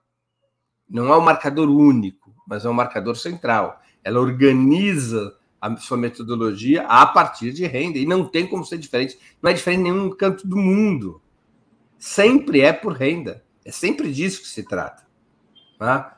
É, o marcador racial, seja o marcador étnico, ele é utilizado complementar, complementariamente, não é nem lateralmente, de forma complementar, para poder entender como se comporta um grupo que, além da questão de renda, tem a questão do racismo. Como é que se comporta em relação ao. Da mesma maneira que é usado o marcador gênero, mulheres e homens, ou o marcador religioso evangélicos, católicos, espíritas, judeus, ateus, é? ou marcador escolaridade. São vários marcadores complementares que são utilizados. E, e ao, a tecnologia hoje permite você ampliar esses marcadores, mas a essência do processo é sempre renda. Não tem como escapar disso. Não é só para a gente não, não, entrar numa, numa, numa é, guerra ineficaz contra os institutos de opinião, que no Brasil, pelo menos aqueles principais, são muito sérios. Sim. São institutos muito sérios, de muitas décadas de vida. É, e que podem ter problemas de defasagem tecnológica, é verdade, porque hoje. A questão do IBGE, né? Não, dados do IBGE, da população, e aí tem uma questão é... matemática ali que Isso nem, eu nem acho que seja muito importante, sabe, Daphne? Porque é, no frigir dos ovos, é, esses, esses números não provocam uma diferença, estu, provocam uma diferença, mas é, é uma diferença calculável, né? Porque você uhum. usa determinados modelos e você pode trazer os dados de cada instituto para o mesmo modelo do outro com o qual você quer comparar. Então, é, basta você mudar a base e você chega às, às, conclusões comparáveis né, entre um instituto e o outro. Especialmente a Quest usa um critério diferente do IPEC, do Datafolha, da FSB, ela usa um outro critério sobre a participação de quem ganha até dois salários mínimos na sociedade brasileira, né? porque ela segue o PNAD, o PNAD está desatualizado, uh, perdão, o IPEC e Datafolha seguem o PNAD, o Quest utiliza um outro critério, enfim. Mas é uma outra discussão metodológica, mais técnica, mais específica. O que acontece de defasagem tecnológica é que uh, Aliás, saiu um artigo muito interessante na, na, Folha de São Paulo de ontem a esse respeito, de um professor da, da UERJ, do FRJ, acho que ele chama-se Ronaldo Lemos, a esse respeito, né? que é como outros elementos de identidade foram sendo construídos nas redes sociais e que os institutos não conseguem captar pelos chamados marcadores formais, que aqueles marcadores que o IBGE utiliza, né? Entendi. Renda, raça, gênero, moradia, escolaridade, são outros marcadores, são marcadores subjetivos que vão sendo construídos nas redes sociais, no, num setor no qual a direita radical tem uma vantagem, ela ocupa vanguarda nas redes sociais em relação à esquerda, e esses marcadores, eles, eles são, eles obrig, obrigariam aos institutos a terem uh, outros, outras, outro, outro ferra, outras ferramentas para poder detectar. Né? Então, esse artigo, se não me engano, ele chama Ronaldo Lemos, uh, ele destaca, por exemplo, que o Instituto Atlas, uh, que não é, não está entre os cinco principais, mas que é um instituto que, ao recorrer a esses outros instrumentos de pesquisa nas redes digitais, porque o que, é que faz o Atlas? O Atlas ele não entrevista, ele não pergunta para ninguém.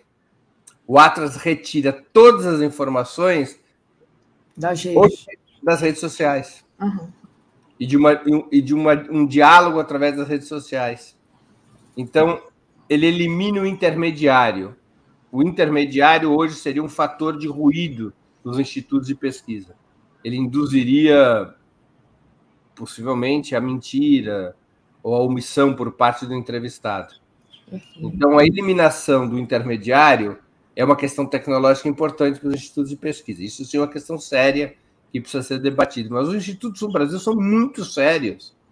Muito sérios seja evidente. Agora, levando em conta sempre que pesquisa não é eleição, que pesquisa é retrato, que pesquisa aponta tendência, mas não faz prognóstico, que, tem, que pesquisa não, é, não faz adivinhação. É? Perfeito.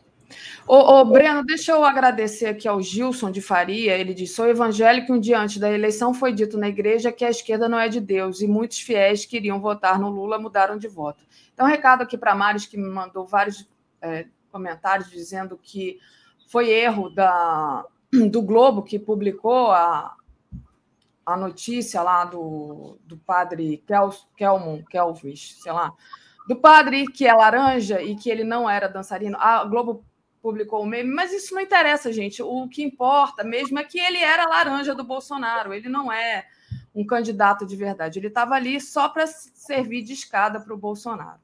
E isso que importa, que era esse foco, o foco da fala do Breno, né? Era nisso que o Breno estava interessado. A Elizabeth Coutinho disse: Breno brilhante, obrigada, Elizabeth. E aí, Breno, a gente tem aqui cinco minutinhos. É, eu queria que você falasse um pouco sobre essa questão aqui do Rio de Janeiro. É, o Lula foi em BH é, esse final de semana, foi muito cheio, e essa semana ele vem para cá, ele vai para Belfor Roxo Niterói e vai fazer uma caminhada também no Complexo do Alemão, né? Esse apoio do Vaguinho de Belfor Roxo, que é do União Brasil, é um apoio importante, porque o cara é, tem tudo de bolsonarista, digamos assim, né? E, é, inclusive, dizem que o perigo é ele mudar de ideia. E outra notícia interessante aqui do Rio é que o Romário não vai se envolver na campanha do Bolsonaro no segundo turno. Como é que você vê essa vinda aqui do, do Lula para o Rio, indo a esses lugares que são lugares assim muito populares, né? E ainda mais com essa conquista, digamos que é esse vaguinho de Belfor Roxo, Belfor Roxo que é um colégio eleitoral muito grande e que é que é provavelmente elegeu ali, eu nem, nem teria que trazer os números, mas que teve maior apoio ao candidato do Bolsonaro, que é o Cláudio Castro. Olha, no segundo turno, todo apoio bem-vindo, né? Ninguém recusa apoio. Acho que é correto a opção da campanha do Lula disputar no, ir no Rio de Janeiro e dialogar nos setores populares porque é onde ele pode diminuir a diferença em relação ao Bolsonaro. O Bolsonaro ganhou no Rio de Janeiro. Então o Lula tem que disputar esse voto popular no Rio. Tem determinados estados em que o Bolsonaro teve voto popular e esse voto popular precisa ser disputado. É um voto que normalmente viria para o Lula. No caso do Rio, não veio para o Lula. Não veio para o Lula. É possível que não tenha vindo para o Lula, entre outros motivos, porque o perfil da candidatura a governador no Rio de Janeiro era um perfil muito classe média. Uhum. E acabou, e, ao, e, e, o eleitorado, ao se alinhar ao Cláudio Castro contra o Marcelo Freixo, esse eleitorado popular, eventualmente isso tenha favorecido Bolsonaro contra o Lula. Como já não tem uma eleição para o governador no meio, já, já é uma parada resolvida, o Lula fica com mais facilidade para disputar esse eleitor popular, que já resolveu a eleição a favor do Cláudio Castro. Né?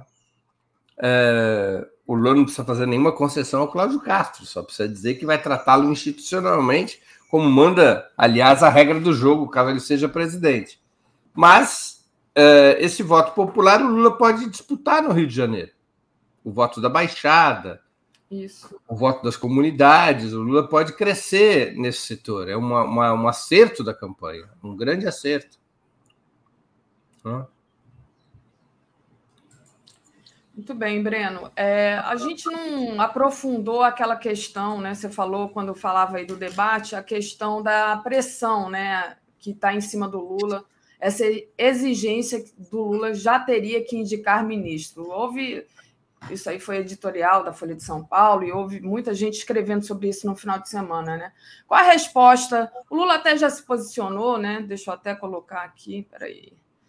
É, que é essa aqui. Ele reiterou que só vai apresentar ministro após a eleição, mas agora, qual é a resposta que você daria para esse tipo de pressão? Olha, o Lula não pode brigar com nenhum setor que, tá, que esteja disposto a apoiá-lo contra o Bolsonaro. O, o inimigo do Lula não é quem o está pressionando. O inimigo imediato do Lula não é quem o está pressionando por concessões programáticas ou para indicar o ministro da Economia prematuramente. O inimigo principal do Lula é o Bolsonaro. Ele não pode mudar o seu inimigo. Então ele não pode sair batendo boca com quem está pressionando. Ele tem simplesmente que ignorar esses setores e reafirmar, na minha opinião, o seu programa, até mesmo detalhando alguns pontos do seu programa para torná-lo mais, mais, digamos, mobilizador, mais uh, uh, visível. Não é? Uh, eu não acho que o Lula deva fazer concessões programáticas às reformas liberais. É o oposto. O eleitorado do Lula é um eleitorado que se mobiliza e que se amplia na contraposição à política econômica do, do Paulo Guedes. Lembremos que os setores hegemônicos da burguesia, que se expressam principalmente pelos meios de comunicação, uma vez que os partidos tradicionais da burguesia entraram em falência, como o PSDB, MDB entraram em falência, Os, o, os setores hegemônicos da burguesia eles se manifestam através dos meios de comunicação, retomo. Uh, e, ele, e esses setores hegemônicos da burguesia, eles consideram que o Bolsonaro é um problema, mas não sua política econômica. Eles, eles gostariam de um bolsonarismo sem Bolsonaro. E, e, e assim, mas é, uma, uma, é, foi inclusive uma fala da Tebet também. Ela falou isso, né? É, qual é o, o, papel da Tebet agora nesse apoio? Não, eu acho que a Tebet joga um papel positivo, então. Por que ela joga um papel positivo? Por conta da pauta econômica? Não. Não propriamente, mas porque ela construiu uma boa imagem na contraposição ao Bolsonaro, na questão dos direitos das mulheres, na questão da defesa das liberdades democráticas, na luta contra o negacionismo durante a pandemia. Então, ela dialoga com setores médios, não propriamente pela pauta econômica, mas pela pauta do anti-obscurantismo. Uhum. Né? Então, ela tem um papel né, é, junto a esses setores. Repito, a base eleitoral da Tebet, como a do Ciro, é esse eleitor de classe média, nem nem, né? Nem Bolsonaro, nem Lula que é o eleitor que o Lula precisa atrair para decidir a parada. Não é muito eleitorado que o Lula precisa. O Lula precisa de dois pontinhos. O Lula precisa repetir o seu eleitorado, 48,4, e agregar 1,6. É isso que o Lula precisa para vencer. Claro que você precisa lutar por um pouco mais do que isso para ter uma boa vitória e para ter uma, uma, uma, uma garantia de triunfo, mas é uma, é uma, é uma vantagem pequena, porque a, a polarização já foi muito grande. Soma as candidaturas dos dois, Daphne, e nós estamos falando de 90, 93% dos votos. O que sobrou é 7%. Dos válidos, né? Dos válidos sobrou 7%. Se você fizer da votação total, sobrou 12%, sobrou muito pouco como não, como não é razoável imaginar uma eleição sem voto nulo e branco, a disputa pelos votos válidos ela é uma disputa constrangida a uma fatia pequena do eleitorado. Pequena do eleitorado. Então a TEB tem um peso junto a esses a esses é, é, setores médios, né? Tem um peso. Agora, é isso. Eu acho que o Lula precisaria, seria bom volto a dizer, sempre essas coisas têm que estar sujeitas a, a grupos focais, a pesquisas. Eles são, em certa medida, uma ciência, né?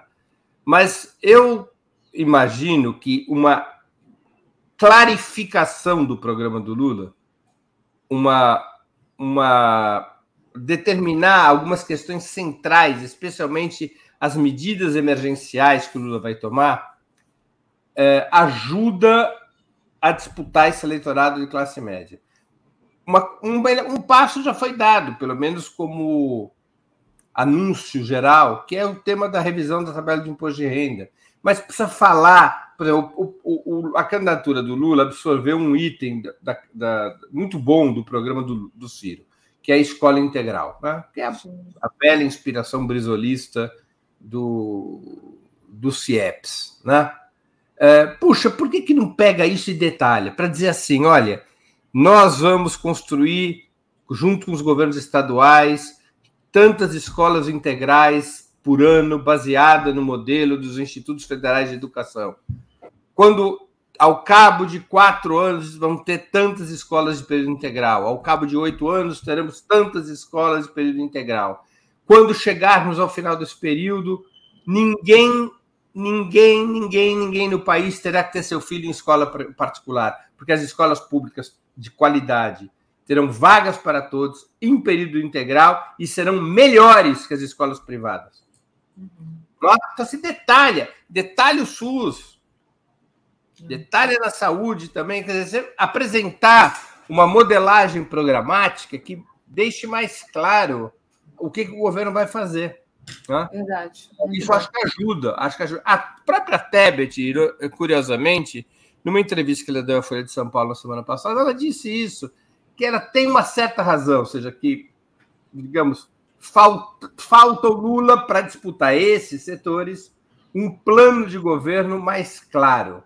O Bolsonaro ele consegue uma síntese programática mais potente, né? Essa história de Deus, pátria, família e liberdade, que é, tem até entonação né, do e liberdade, porque os, os elementos superiores são Deus, pátria e família. Liberdade é um adereço, é um molho.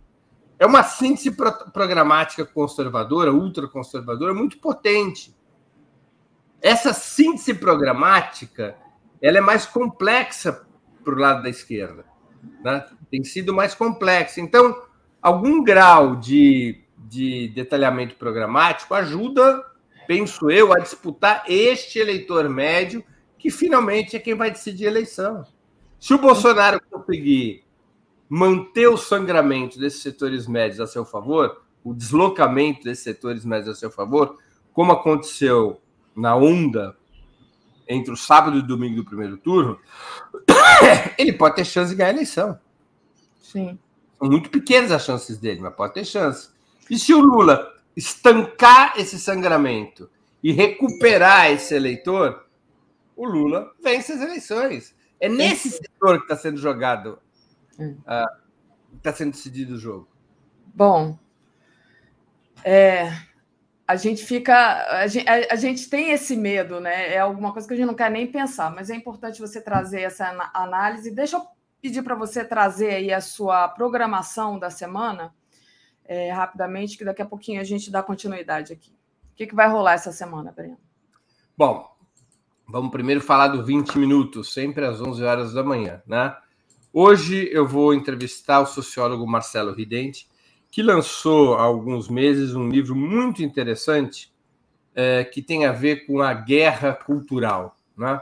O, o, livro que o Marcelo lançou ele se chama O Segredo das Senhoras Americanas, que trata da origem do que hoje se chama guerra cultural, que foi durante a Guerra Fria, como que os Estados Unidos instrumentalizou, instrumentalizaram é, a direita no mundo inteiro, especialmente na América Latina, para isso que se chama de guerra cultural. Então, o tema do programa é o que é guerra cultural. É, é hoje um elemento decisivo na chamada guerra híbrida e nas, e nas estratégias da direita da radical, da extrema-direita, da, direita neofascista, o nome que preferirem, no mundo inteiro e, e, também, obviamente, em especial, aliás, mas também no Brasil.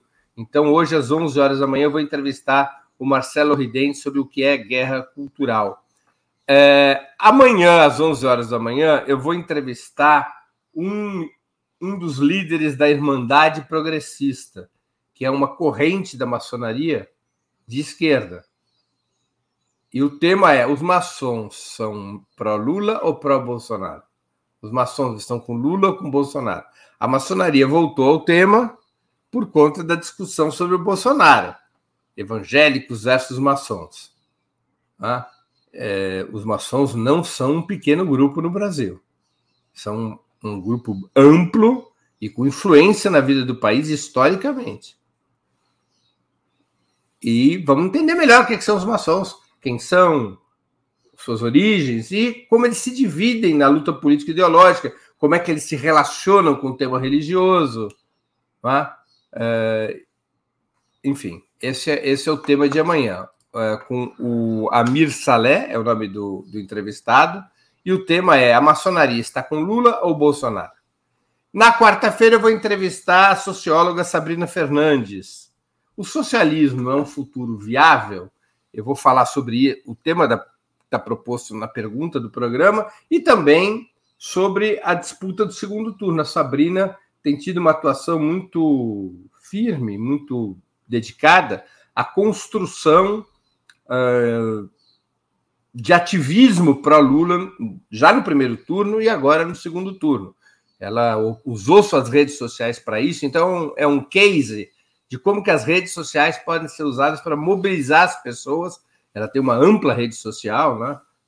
O canal da Sabrina, Tese 11, tem mais de 400 mil inscritos. Como que as redes sociais podem ser usadas para impulsionar o ativismo anti-Bolsonaro no segundo turno.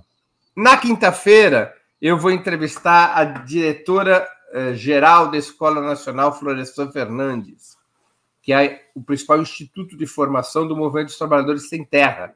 O tema do programa com a Rosana é como o MST educa os seus militantes. Vamos entender o que é a Escola Nacional Floresta Fernandes e que tipo de pedagogia, quanta gente é atingida, como é que o MST, enfim, trata o tema da educação política e da formação em geral da sua militância. São milhares de pessoas que são que passam pelos institutos de formação da MST. Nenhum partido, nenhum movimento social, nenhuma central sindical tem a estrutura educacional que tem o MST. E é importante a gente conhecer essa faceta do movimento. E, finalmente, na sexta-feira, eu vou entrevistar o recém-eleito deputado estadual pelo PT do Rio Grande do Sul, Leonel Hadi. Uh, ele é policial, foi policial, e ele é um, uma das referências da polícia antifascista. E o tema com ele na sexta-feira é a polícia bolsonarista. É como enfrentar esse tema da disputa política ideológica na, na, na, na polícia. Então são esses 5, 20 minutos. Aí nós temos o programa Outubro, segundas, quartas e sextas, às 19 horas. O tema de hoje, Daphne, é muito interessante. O tema de hoje é exatamente o que a gente está conversando aqui. Só que na opinião de gente que entende mais do que eu sobre isso.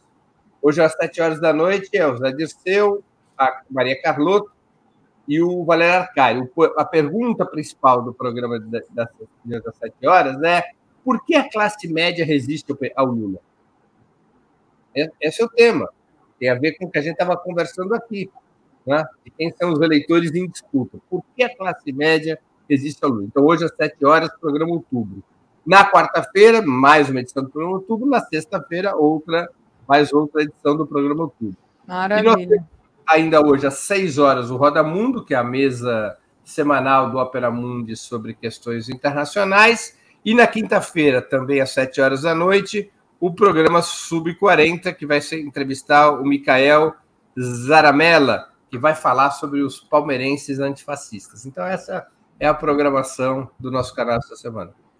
Valeu, Breno. Então, boa semana para você, bom trabalho. Boa continuação. Eu também dá para todos e todas que nos escutaram. Comentário de Tereza Cruvinel. Olá, Tereza. Bom dia. Bom dia, Daphne. Bom dia a todo mundo aí da comunidade 247. Muito bom, Tereza. Vamos lá, vamos à nossa pauta. Já começa quente a semana, né, com um escândalo de corrupção no governo Bolsonaro. Mais tarde a gente fala disso. Não sei se é, a gente vai atualizando aqui as notícias, mas já queria começar com você. Até uma questão que eu queria é, falar com o Breno, mas não, não deu muito tempo sobre esses planos do Bolsonaro de se tornar ditador, né? Começou com essa questão do aumento do número de ministros do STF, né? Talvez ali um encurtamento dos mandatos e a tentativa de impeachment alguns dos ministros atuais. Se ele puder, ele coloca só gente dele mesmo lá dentro, né? E então você vê um grande perigo nisso ou é só a ameaça do Bolsonaro mais uma vez, Tereza? Olha, Daphne, eu acho que é o seguinte: nós precisamos acordar, quer dizer, aqueles que ainda não acordaram, para o fato de que o Bolsonaro está traçando o caminho da autocracia, da ditadura. Né? O Bolsonaro é, já conseguiu neutralizar e cooptar algumas instituições, né, como a, o Congresso, o próprio Congresso, a Procuradoria-Geral da República, entre outras. O Supremo é a instituição que mais é, conteve, né, conseguiu co colocar freios em muitos momentos, conter os, os arroubos autoritários do Bolsonaro. Não são arroubos exatamente a palavra certa, as tentativas autoritárias. Né? Olha só, a democracia é um sistema que se baseia na independência, não é só no voto, né? Voto é um aspecto da democracia, mas a essência do seu funcionamento, né? Pra, a gente vai lá, elege as pessoas e tal, mas tem o funcionamento depois da democracia. Ela se baseia no primeiro na independência entre os três poderes, né? Cada um é cada um. e ela se baseia também na existência de freios e contrapesos, né? É, quer dizer, o poder de um conter o outro, para que nenhum dos três poderes se sobreponha. A gente não tem a ditadura do executivo, nem do judiciário, nem do legislativo. Esse é, digamos assim, essa é a inspiração é, da democracia americana, é, que hoje é seguida pela maioria das democracias do mundo. Então, freios e contrapesos é isso, por exemplo, o Congresso legisla, mas o presidente da República, quando achar que o Congresso exorbitou, ele pode vetar. Mas aí tem lá o poder do Congresso de derrubar o veto. Né? O Congresso legisla, mas o Supremo, que tem o poder de zelar, a, tarefa de zelar pela Constituição, pode considerar a anulação da, de, uma, de uma lei, de uma medida do legislativo ou do executivo que violenta a Constituição. Né? E assim os poderes exercem essa pressão uns sobre os outros para que ninguém prepondere. O que, é que o Bolsonaro quer? Ele quer acabar com a independência entre os poderes, né? já cooptou o Congresso, a PGR, e quer neutralizar o Supremo. Né? Essa é a primeira medida. Falou-se muito nisso na, na, mídia nesse fim de semana. Ele admitiu, admitiu numa entrevista ali no, na porta do, do Palácio da Alvorada, dizendo o seguinte: olha, se não baixar a temperatura do Supremo, ou seja, se o Supremo não se vergar, podemos considerar, podemos, se baixar a temperatura, podemos descartar essa emenda. Se não baixar, veremos, ou seja, manteve a ameaça. E é isso que você falou.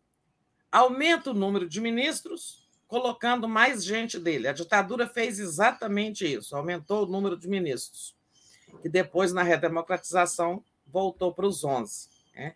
É... Ele pensa fazer o impeachment de alguns deles, agora ele tem um monte de senador lá, né? No Senado, impeachment do, de ministro supremo ocorre no Senado. É, então, você tira ali o Alexandre de Moraes, o Faquinho, o Lewandowski, sei lá quem mais, e coloca mais gente. Já tem dois que vão se aposentar. Então, numas penadas aí, ele faz a maioria no Supremo, acabou. Mas não é só isso. O caminho da ditadura está ficando muito claro. Eu acabo de enviar aí para o portal 247 uma matéria que é, não deve nem estar no ar, você estava aqui terminando com o Breno e eu estava terminando de escrever. Eu acabo de mandar uma matéria dizendo o seguinte: além de é, limitar os poderes do Supremo, é, aumentar o número de ministros, em suma, manobrar para neutralizar o Supremo, Bolsonaro tem na Casa Civil também uma emenda permitindo reeleições ilimitadas. Né? como todo mundo sabe, hoje a reeleição é só uma vez. Né? É, Falou-se muito quando Lula era presidente que ele ia criar o terceiro, aprovou uma emenda permitindo terceiro mandato ou mais de um mandato. Lula nunca fez isso. Agora ele pode fazer. As reeleições infinitas foram usadas né, para manter no poder, por exemplo, há 12 anos, o Vitor Orbán, um amigo do Bolsonaro, primeiro-ministro lá da Hungria, né? Tá 12 anos no poder. Foram usadas também pelo Chaves. O Chaves também fez um plebiscito para permitir reeleições sucessivas.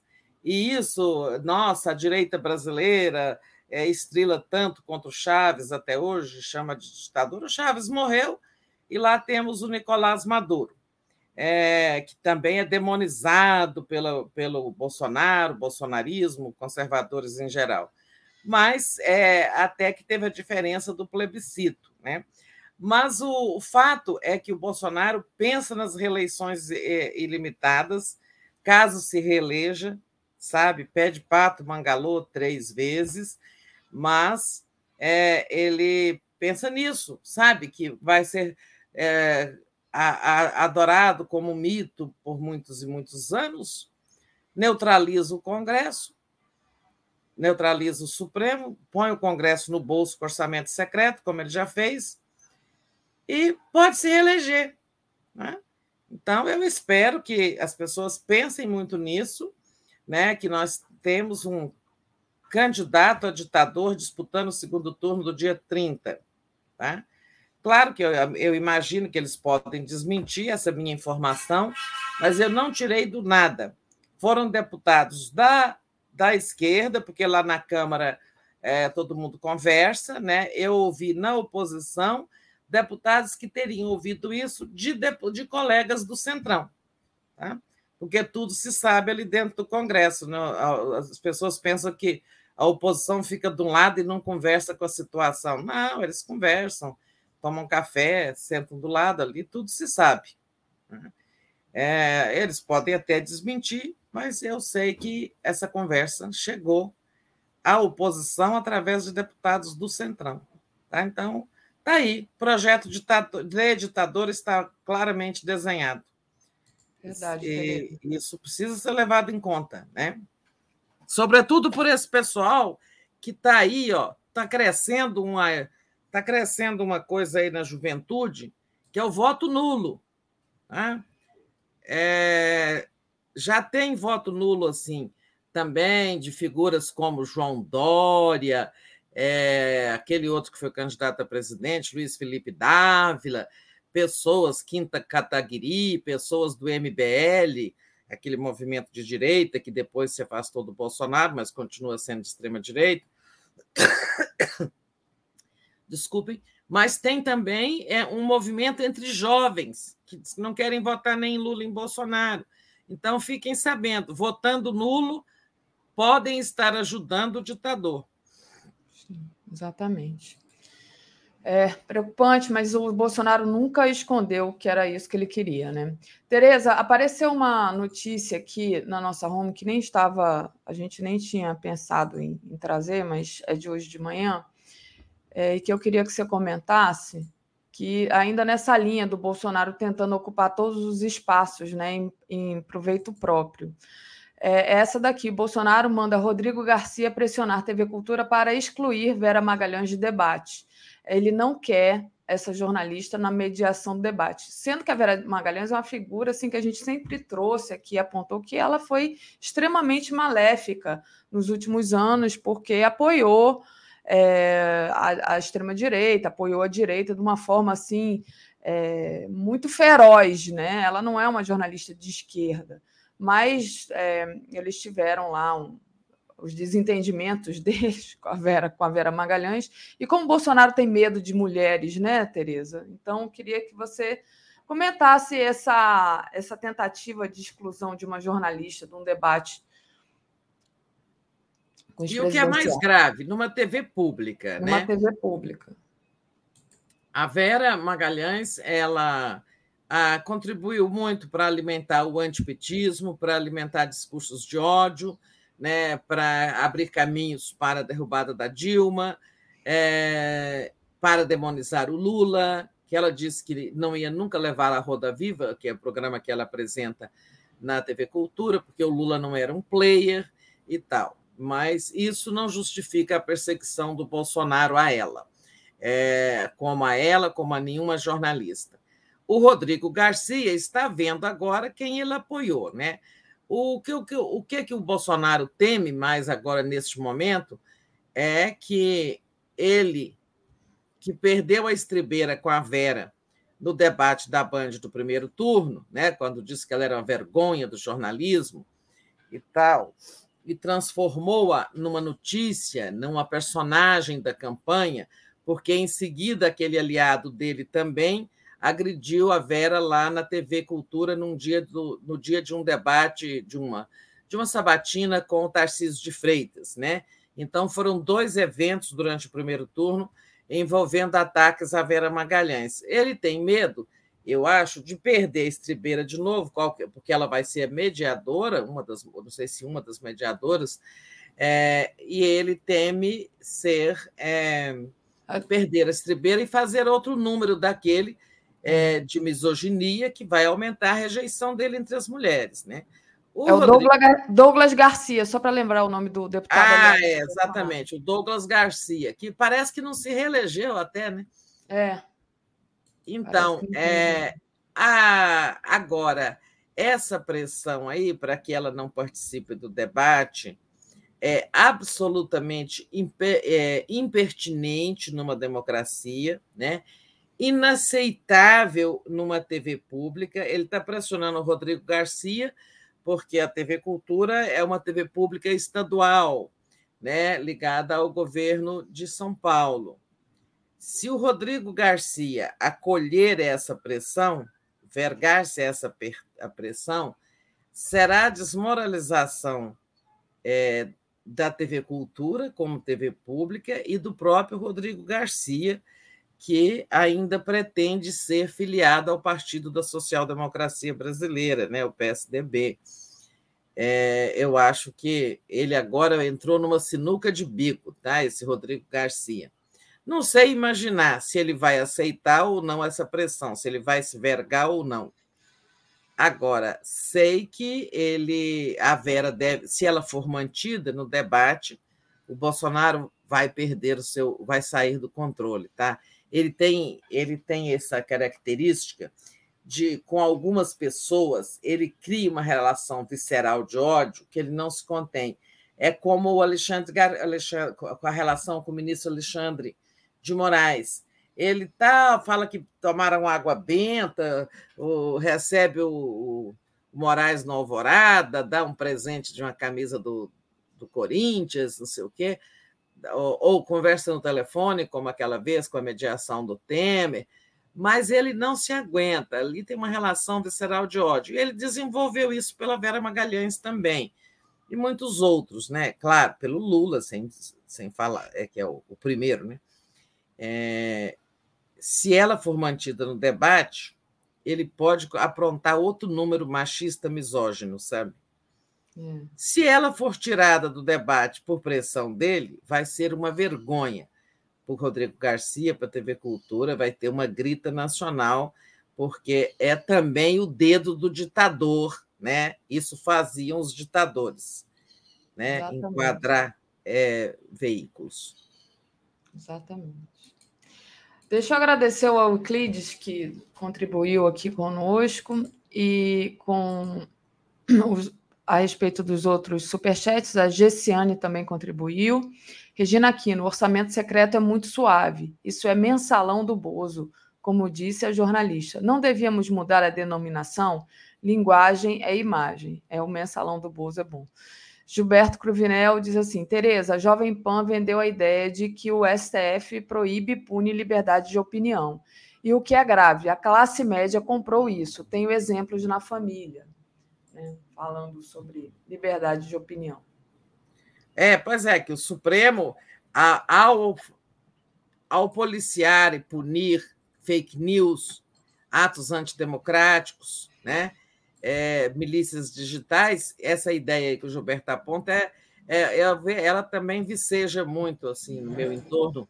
Certas pessoas eles acham que o, o Supremo está é censurando, é, inibindo a liberdade de expressão, cerceando a liberdade, é, como se a liberdade de expressão pudesse conter. É aquilo que o Alexandre de Moraes fala o tempo todo Liberdade de expressão não é liberdade de ofensa, não é liberdade de agressão, não é liberdade para mentir, não é liberdade para jogo baixo, né? para desonestidades, enfim. Mas é verdade, Gilberto, é, tem uma série de pessoas que realmente, nem sendo bolsonaristas, assim, raízes, desenvolveram esse antagonismo com o Supremo, achando que ele exorbita, passa dos limites, é, em suma, é, põe canga no poder executivo, quando, na verdade, o Supremo está tentando manter o, o Bolsonaro nos seus limites. Né? É. Nem sempre consegue, às vezes consegue. Mas agora as cartas foram mostradas. Supremo neutralizado e reeleições infinitas. O que, você achou das reeleições infinitas, não, é é, é, é, é, isso, né? Não, não, Bolsonaro sendo o que ele sempre disse que ia ser, o ditador. Paulo Leidner, eu acho que é assim que se pronuncia, se não é Leidner, Leidner. mandou aqui uma contribuição, obrigada. Ô, Tereza, é, queria que você falasse um pouco desse final de semana, né? Que foi maravilhoso. O Lula arrastou uma multidão em Belo Horizonte, né? Tinha muita gente, aliás, gente, maravilhoso o Chico Buarque lá em cima também falando para o público, todo vestido de vermelho, coisa linda. É, e aí é imperativo manter essa mobilização em alta, né? porque o Datafolha apontou que 10% dos eleitores decidiram voto no primeiro turno no final de semana da eleição, né? Então, assim, muita coisa pode mudar. A gente ainda tem três semanas, só se passou uma semana depois do primeiro turno, praticamente. E, e por exemplo, o Lula hoje é, já deu entrevista na rádio. O Lula vem ao Rio essa semana, Tereza, vai a lugares importantes como Belfor Roxo, recebeu lá o o apoio do Vaguinho de Belfor Roxo, que é um, uma pessoa do União Brasil, muito bolsonarista, digamos assim, mas está apoiando o Lula. Lula vai fazer caminhada no Complexo da Maré aqui no Rio, vai a Niterói. É importante essa mobilização, né? Passo para você falar um pouco do final de semana e do que, que temos pela frente, Tereza. Foi a Campinas. É. é isso, Daphne. É, dessa vez não pode não se pode perder um dia. Não só o Lula, mas os militantes, os democratas, não precisam ser, ser petistas, ser militante do PT. Todo aquele que não quer o Bolsonaro reeleito para virar ditador. Né? É, porque, olha só, a pesquisa Datafolha apontou que tem 92% decididos. É, então, existem é, 8% que não estão decididos. No primeiro turno, o número era um pouco maior, um pouco menor. Variava de pesquisa para pesquisa, mas tinha ali 85% definidos e tal. E agora a Datafolha constata que um grande número de eleitores, 10%, deixou para decidir na última hora. Sabe, nesta campanha, não nesta segundo turno, neste segundo turno, não se pode deixar que as pessoas, assim, que um contingente, ainda que pareça pequeno, mas faz diferença. Quando se dizia que se haveria segundo turno ou não seria decidido no detalhe, né? Acabou sendo verdade isso. O que, que era? Qual foi o detalhe? O detalhe é que houve migrações de última hora, definições de última hora, impensadas, né? muita gente votou no Bolsonaro ali, na Bistunta, é, e isso não pode acontecer. E existem 8% de votos de pessoas que ainda não se definiram, né? ou que não estão seguras de seu, seu voto, aquelas que dizem que não estão, sabe, minha opção é definitiva. Então, por isso é importante que essa mobilização seja intensa e alcance é, aqueles que estão ainda é, em dúvida ou não muito convictos da sua escolha ou ainda hesitantes. É, e há também aqueles que pretendem votar em branco ou votar nulo. Né? Eu achei a mobilização de Belo Horizonte maravilhosa. Esse programa que você definiu no Rio é importante, bacana, mas é, também não é só o Lula fazendo grandes atos, né? É importante o corpo a corpo, as pessoas conversando, né? Que cada um faça a sua parte, porque o Lula sozinho não dá conta disso, né, gente? Fazer grandes atos, isso é importante, mostra a força, mostra como Belo Horizonte está vermelho, aquilo lá, tudo, o Rio também tenho certeza que vai ser ótimo mas é preciso que cada um trabalhe, né? que todo mundo vire um, um militante da democracia. Que a eleição do Lula agora ela se confunde com a defesa da democracia. Né? A pessoa não gosta do PT, ah, tudo bem, mas pense nisso, tá? É, ou é Lula ou é a barbárie, como, como se diz tanto. É verdade, Tereza. É, aqui no Rio tem muito, aqui na Zona Sul, né? Estou falando do meu databolha.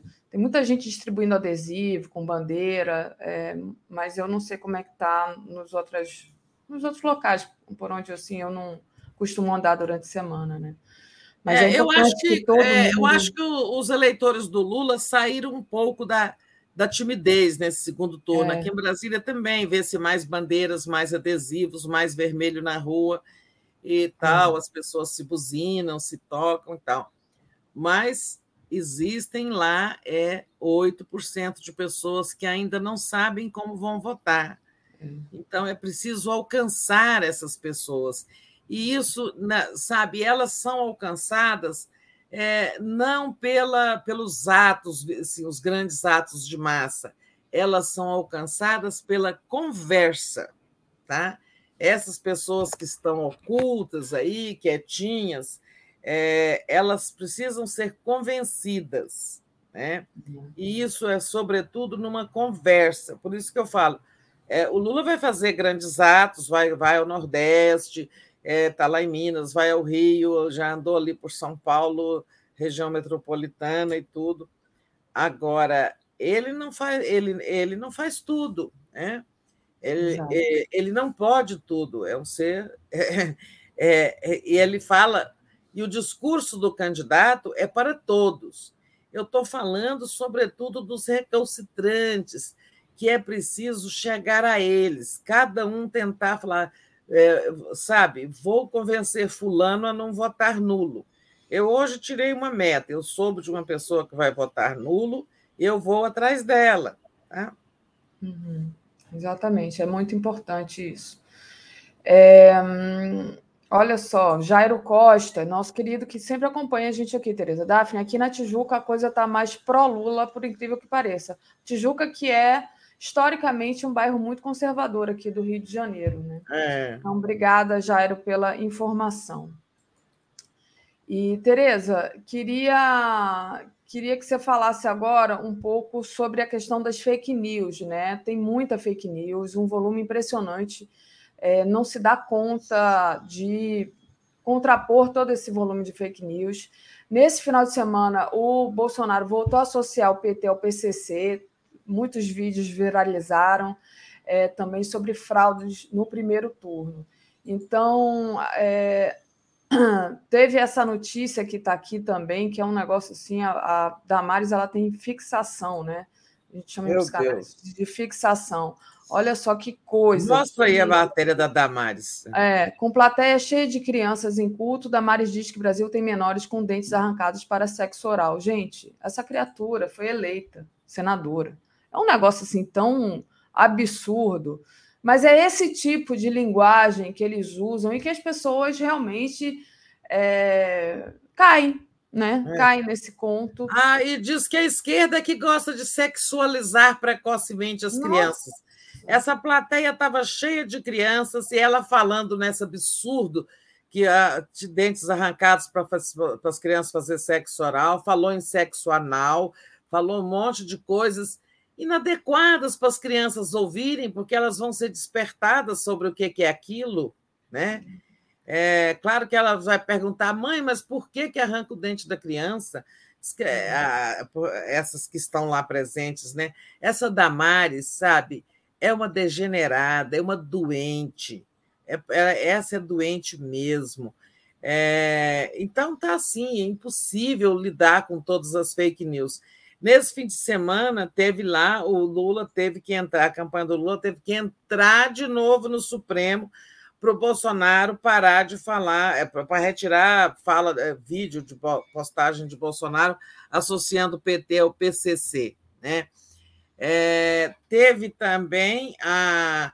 E, e tem aí uma grita muito grande contra esses dois, esses dois aplicativos, o, o TikTok e esse outro, não sei se é Kuwait, Kuwait, É, eu eu, sei. é, porque eles lá teve muitos vídeos falando que houve fraude no primeiro turno, vocês sabem, o Bolsonaro ganhou, né?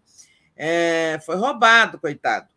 Então, é, esses vídeos, e o pior, o, aplica, o, o, o próprio algoritmo dos, desses dois aplicativos, ou redes, é, ele indicava, quando você punha lá a palavra, é, a expressão fraudes eleitorais, ele já indicava esses vídeos de fake news. É, ele já respondia, ele apontava, quando você faz a pesquisa, assim como no Google, né? é, ele puxava esses vídeos fake news aí dizendo de fraude no, no turno. E é tanta mensagem de, de, de, de padre, de pastor, sobretudo de pastor, falando absurdos, e, e essa essa Damares fazendo essa coisa horrorosa. E, olha, é, eu sei, um dia o mundo tem que sair desse assunto de fake news, eu não sei como é que vai ser, né? Mas um dia tem que sair. Então, a guerra é dura. O homem se preparando para ser ditador, né? o homem distribuindo fake news o tempo todo, as pessoas acreditando, os aliados dizendo absurdos assim. É uma guerra muito suja, gente. Por isso que é preciso cada um trabalhar mais para garantir o resultado da eleição, porque eles estão jogando baixo demais, muito pesado o jogo, sem falar nas, no uso da máquina, antecipação do pagamento do Auxílio Brasil, promessa de 13º do Auxílio Brasil, promessa de perdão de dívidas da Caixa Econômica Federal, todo tipo de promessa que ele está fazendo. Olha, é muito pesado, né? É muito nojento esse jogo. Verdade, Tereza. É uma baixaria sem dó, né? Alguém disse que a Damares aqui, é, perdi o nome da pessoa, tinha que responder por isso, né? Cadê o estatuto da criança e do adolescente? É ah, verdade, ah, mas alguém é verdade. vai entrar nas próximas horas com alguma medida judicial contra ela. É. O Cláudio Alves, Tereza, o que fazer com 51 milhões de selvagens? Pois quem vota em selvagem, selvagem é. Pessoalmente, acho que o lugar de todos é o zoológico. É, o Lula é, já respondeu num, na entrevista que ele deu agora de manhã que o, depois da eleição, ele sendo eleito, vai acabar com essa coisa de lulista e bolsonarista. Vai ser todo mundo. É, brasileiro. É. Brasileiro, exato. Então, achei uma boa é, colocação do Lula, né? E queria trazer, agradecer muito também os outros superchats. O José Manuel Martins, depois do editorial da Folha de São Paulo, devemos olhar as pesquisas do Datafolha com o pé atrás, diz ele. O Paulo Leindner deu uma contribuição. A Gessiane Batista queria até pedir um perdão aqui para a Gessiane, que eu vi que ela mandou o superchat e ele sumiu aqui. Eu fiquei olhando, olhando, tentando achar. Ah, tem um mistério, um buraco negro aqui nesse StreamYard, que às vezes eles engolem o superchat das pessoas, mas eu consegui recuperar aqui, mas sem conseguir colá-lo na tela. Ela diz: Tereza, ontem conversando com pessoas da zona rural de Petrolina, Pernambuco, vi que duas delas não votaram porque não acharam o título. E aí eu falei que só com a identidade isso seria possível. O PT tem que divulgar mais isso para que não haja tanta abstenção. Então, boa, Gessiane, é importante realmente dizer que as pessoas. Boa, podem... vou passar um toque para alguém da campanha. É. Se, que a pessoa pode. E é verdade isso, eu não sabia que podia ir sem o título. Eu também custei achar Sim. o meu numa gaveta.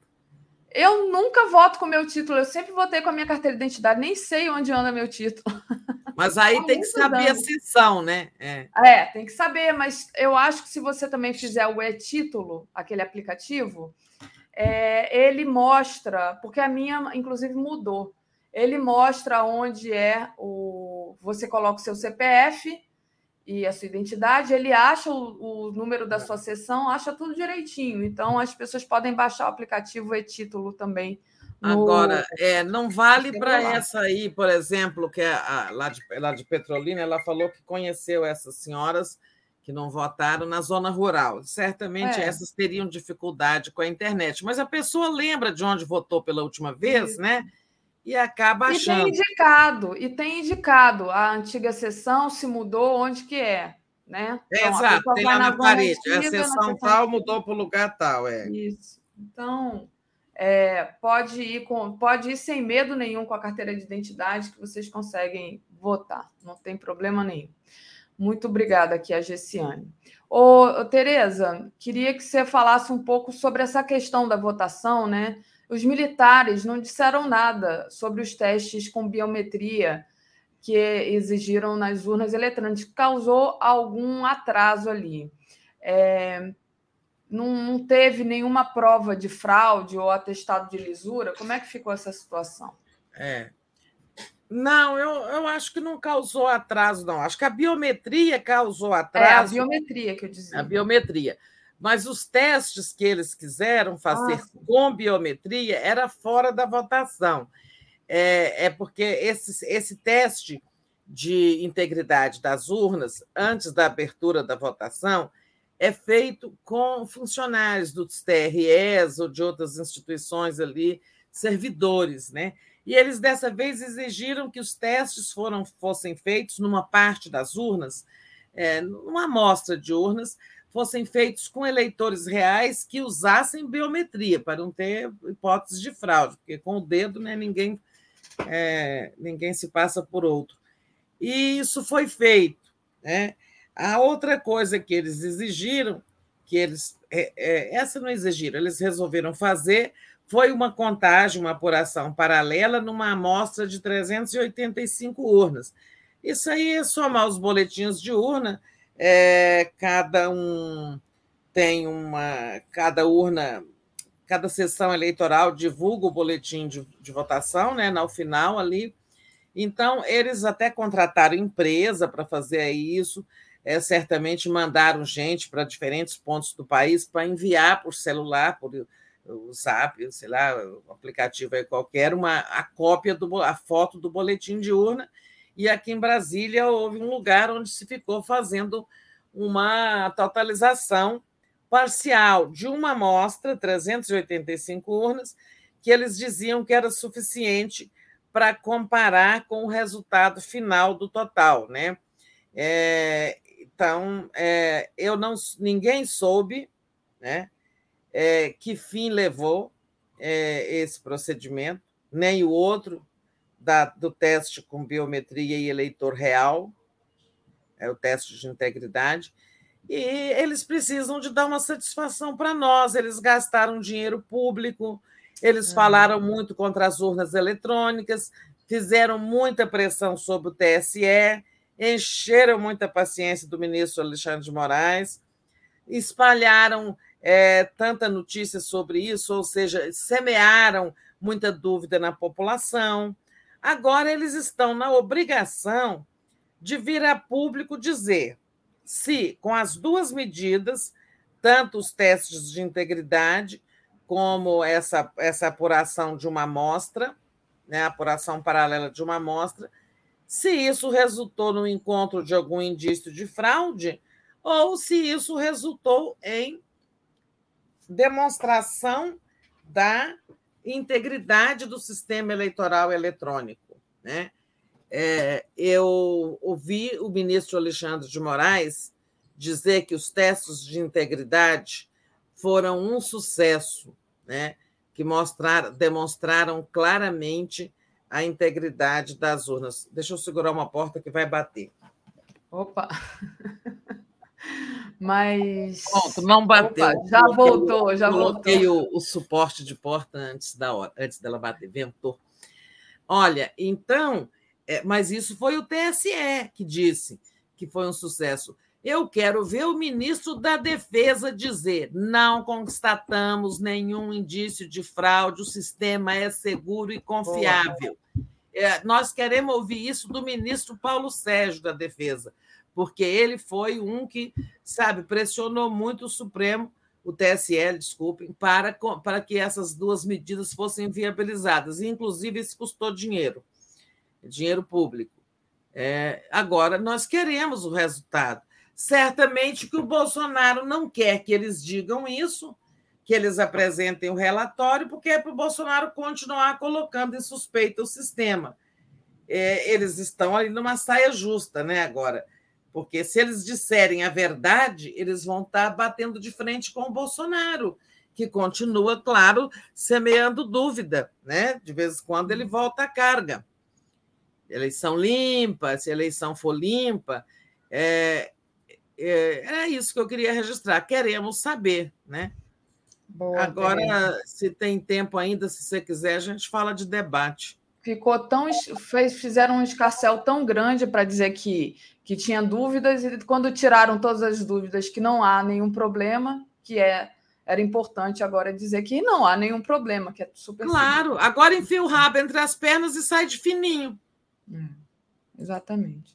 Mas, bom, falando sobre o debate, né? O Lula e o Bolsonaro confirmaram a presença no, no debate, né? O primeiro do segundo turno, que é dia 16 de outubro, domingo agora. É um pool formado por Folha, UOL e TV Bandeirantes e Cultura, né? Como é que, qual é a sua expectativa para esse debate, Tereza? Olha, o que eu queria comentar sobre isso, eu recebi dezenas de e-mails de pessoas, eu não sei se elas acham que eu tenho capacidade de passar para a campanha do Lula, coisa que eu não tenho, mas elas ficam me escrevendo para dizer: olha, o Lula não deve ir, o Bolsonaro não é sério, o Bolsonaro não respeita nada nem ninguém, o Lula não devia ir. Mas olha, é, alguns eu respondi dizendo isso. Como que o Lula não vai a um debate? Ele não é obrigado a ir a todos, né? Mas é, algum ele tem que ir, senão, sabe, já viu a grita. É, é antidemocrático, que é antidemocrático não debater nunca. Acho que o, o candidato não é obrigado a aceitar todas as propostas de debate. Agora, algum debate ele tem que fazer mesmo, então é inescapável.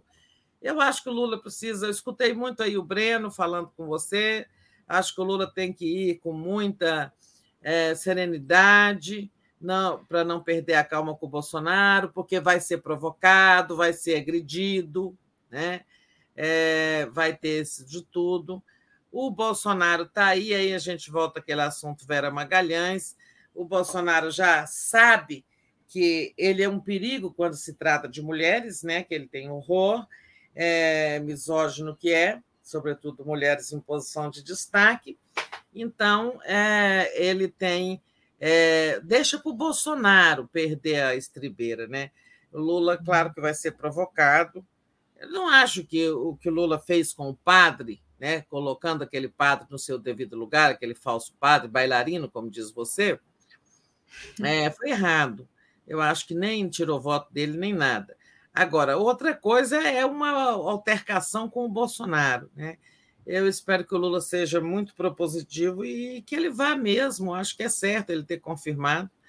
É, o Bolsonaro, como dizia aí o Breno, vai ficar naquele de sempre, falando de corrupção, corrupção, corrupção. Mas hoje mesmo já tem aí mais matéria de corrupção no governo Bolsonaro. Aliás, você podia trazer para a gente. Vou trazer então, Tereza, é essa daqui, né? É, TCU indica fraude de cartel do asfalto em licitações de mais de um bilhão no governo Bolsonaro. As fraudes ocorreram em licitações da Codevasf, vinculados ao Ministério do Desenvolvimento Regional, a construtora Engefor foi a principal beneficiada do esquema. Então, assim, claramente. É... Você teve tempo de ler a matéria, Tereza?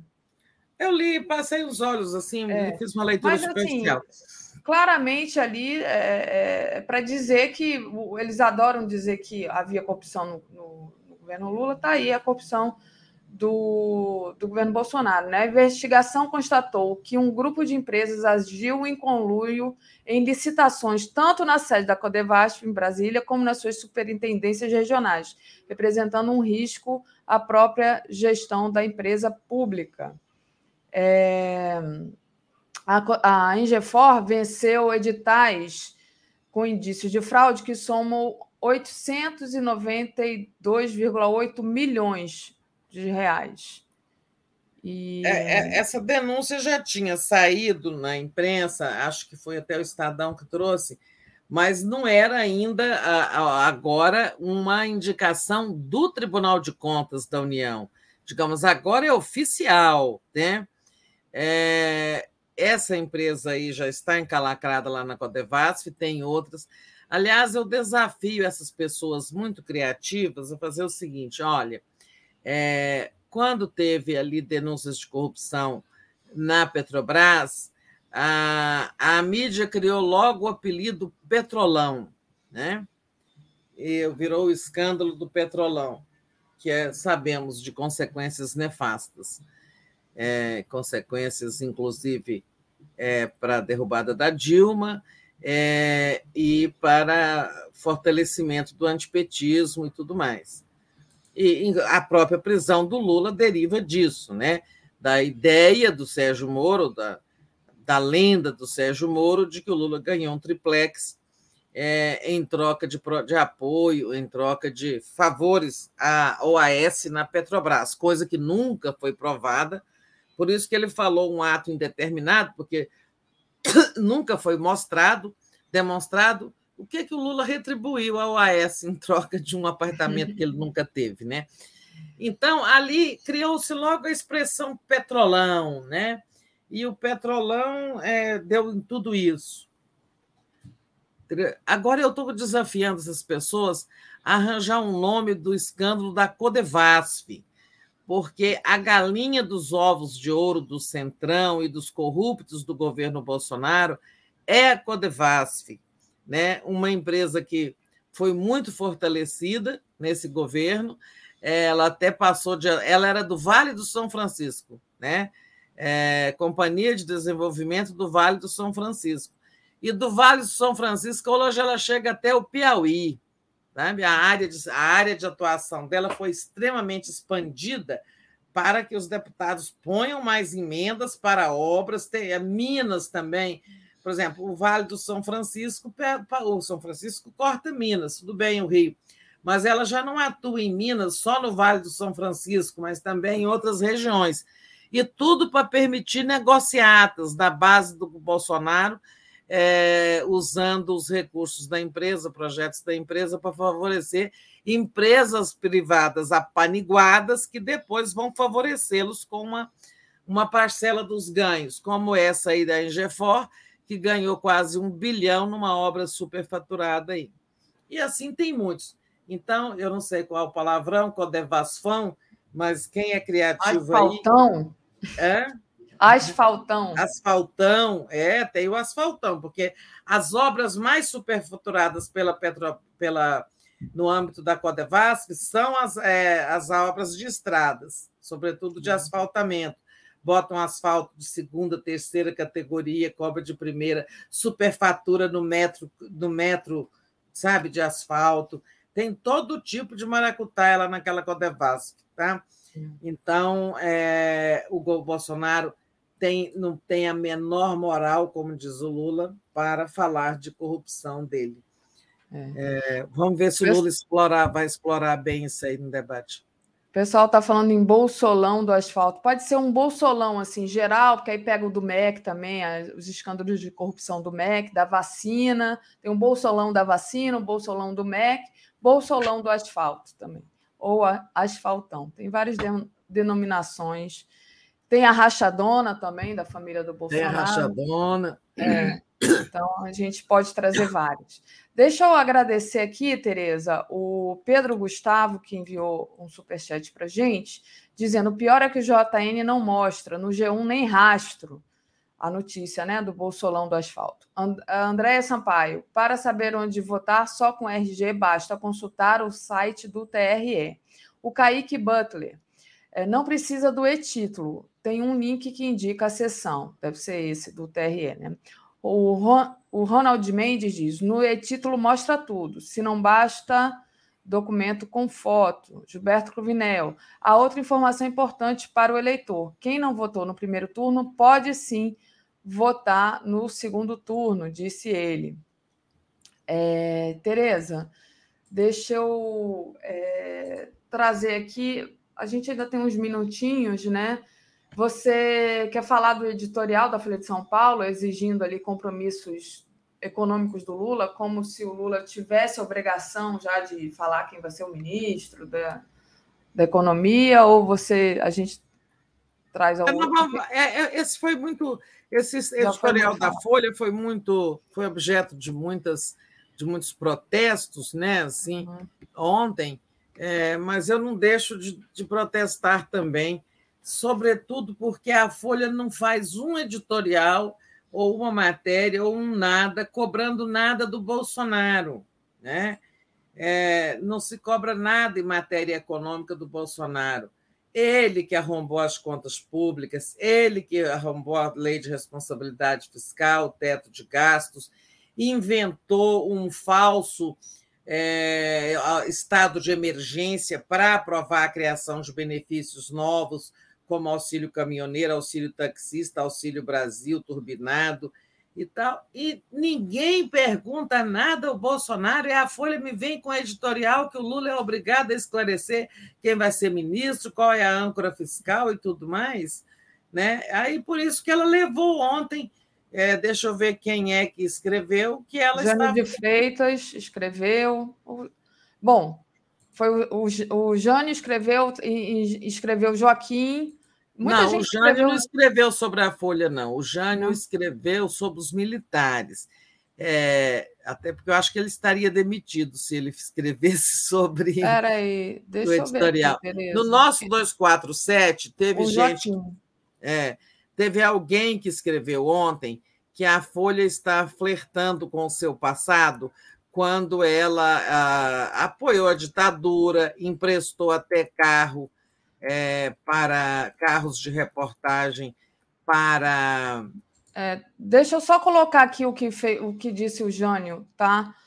É, exigência de nome de Lula para a economia é pretexto para apoiar Bolsonaro. Pobreza mental de empresariado que age na política é responsável por desgraça. Não foi exatamente sobre o editorial, mas ele, ele falou sobre isso. Por isso que eu me confundi. É, ah, tá, tá certo. Então bateu de frente com a empregadora Bate- dele, hein? Exato.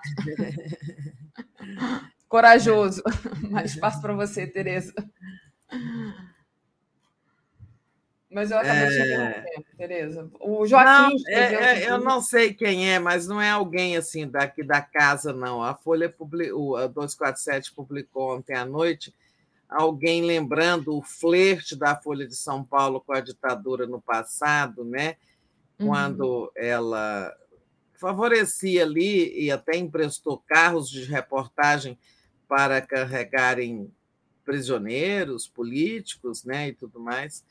É, eu esqueci, esqueci quem foi, mas eu gostei dessa lembrança é, de ontem. É. Tem um, um, um artigo do Joaquim que, tá, que é sobre isso também, né? Mas não sei se é exatamente, acho que não é desse que você está falando, mas enfim, tenta, também está na nossa home, quem quiser ir lá olhar. É, foi do Pedro Serrano, tá? Pedro Nosso Serrano. jurista. Ele que disse: Folha volta a flertar com seu passado. Uhum. É, então, esse editorial da Folha é muito cínico, sobretudo porque nada disso, nada pergunta ao Bolsonaro. Ninguém nunca perguntou ao Bolsonaro nem se o Paulo Guedes vai continuar sendo ministro. É, se vai ter ajuste fiscal, o que, que vai ter. Ninguém pergunta nada a ele como vai ser o segundo mandato, como seria o segundo mandato dele em economia. É, mas é isso, o Lula voltou a repetir que não vai anunciar ministro nenhum antes de ser reeleito. Né? E nem anunciar. E, e, e quanto à âncora fiscal, ele disse: responsabilidade fiscal é uma questão de caráter. Né? É, E assim vamos. Pois é. É isso, Tereza. E o Lula, o próprio Lula já falou sobre isso, é, que ele não vai dizer. É, ele repetiu ontem que não né? vai anunciar ministro, não vai anunciar medidas É, assim. reiterou, né? Então é isso, Tereza. Tem mais alguma coisa que ficou faltando? Algum assunto que você gostaria de trazer que eu não, não levantei para você? Não, eu acho que estamos aí, vamos encerrando. O que eu acho. Ah, vejo que a Marta Suplicy declarou apoio ao candidato Apoio do ao Haddad. Ah, não tinha visto isso. Procurando aqui a matéria do, do Pedro Serrano, é, passei por isso. É, vamos ver o que fala a TV Cultura com a Vera Magalhães. Essa fala do Lula, quando acabar a eleição, não tem mais lulista ou bolsonarista, achei importante, que Sim. faz parte da promessa dele de unificar o país. Mas, sobretudo, gente, minha advertência é essa: o tempo está passando, sabe? É, o Lula sozinho não consegue chegar a tocar o coração de todo mundo. É preciso ir atrás dessas pessoas. A que não votou, a que votou em branco, a que quer votar nulo, tá? É, só grandes atos não, não ganham eleição. Tá? Só para Só- finalizar, Tereza, desculpa. Não, só porque tem uma matéria na nossa home que, que diz que a violência política em 2022 cresceu 400% em comparação a 2018. Só dando um. Não é uma notícia, porque ainda não foi escrito nada. É uma notícia, mas não tem nada escrito. Até passei para o Marcelo Auler, se ele quiser escrever uma reportagem. É, houve ontem um caso de agressão é, racismo e intolerância política praticado por uma família de turistas contra um, um ambulante lá de Maceió. Enfim, o caso foi parar na delegacia e hum, vai haver indiciamento dos agressores e tudo. E aí eu até passei os contatos para o Marcelo escrever sobre isso, se ele quiser, porque só, só para trazer essa matéria que, que diz respeito a isso, né, esse aumento da violência política, que está na nossa home. Quem quiser ir lá dar uma olhada para se aprofundar mais, é isso. Pois é, então, é, 400%, né? 400% é bastante coisa. É, é isso. É claro que todo mundo fazer a sua parte com cuidado, por isso que a campanha tá, assim, ela está mais colorida, mas as pessoas ainda têm medo, né, de sair com bandeira, de botar bandeira no carro, botar adesivo no carro e tudo mais. É isso, Daphne. Eu vou ficando por aqui, tá? tá? Você faz aí a nossa programação. Trago e peço para o pessoal não esquecer de deixar o like e compartilhar essa live, é importantíssimo. Quem não fez, fez ainda, faça uma assinatura solidária em Brasil247.com.br apoio. E agradecer ao Fábio Tavares Cardoso. Bom dia, Tereza e Daphne. Basta falar de economia, emprego e projeto para o Brasil que o Bolsonaro cai do cavalo. A uhum. Noila Nogueira diz: STF não pode prender ele no caso de tentar o golpe é, pergunta ela para você, Tereza. Você quiser. pode, né? Agora é aquela história. É que tipo de golpe? Ele não quer invadir o Supremo uhum. com, com tanques, né? Ele quer aprovar uma emenda constitucional no Congresso. Então, é, é isso aí se, é aquela história da é, o golpe brando, o golpe branco, os golpes modernos, né, a forma como derrubaram a Dilma e outros golpes aí pelo mundo. Né? Ele quer dar um golpe sem ter que invadir com tropas. Né? É, e o Supremo vai fazer o quê? Ah, essa emenda constitucional não vale? É, em suma, é, é com outras armas, né? Eles agora, a extrema-direita, dá golpe com outras armas. Verdade. Tereza, deixa eu agradecer a todos e dar aqui a nossa programação. Às 10 horas a gente tem Globalistas, o Mundo de Olho no segundo turno no Brasil. 11 horas, Giro das 11. Às 13 horas, Invisível, Muito Além do Petróleo. Às 14 horas, eu volto no Papo Reto com André Constantini. Às 15 horas, Jones Manuel avalia as eleições 2022. Às 16 horas, Todas as Vozes do Fogo, a destruição do Museu Nacional como metáfora do Brasil atual. Às 17 horas, Sérgio Amadeu, precisamos mesclar o combate à desinformação com a rua. Às 18 horas tem o Léo Quadrado, 18h30 começa o Boa Noite 247, às 22 horas o dia em 20 minutos e às 23 horas a live do Conde. Com isso, Tereza, finalizo aqui. Muito obrigada e bom dia para vocês todos, boa semana. Obrigada a você, Daphne, obrigada a todos e todas, bom dia, boa semana. Tchau, tchau. Até a noite, boa noite.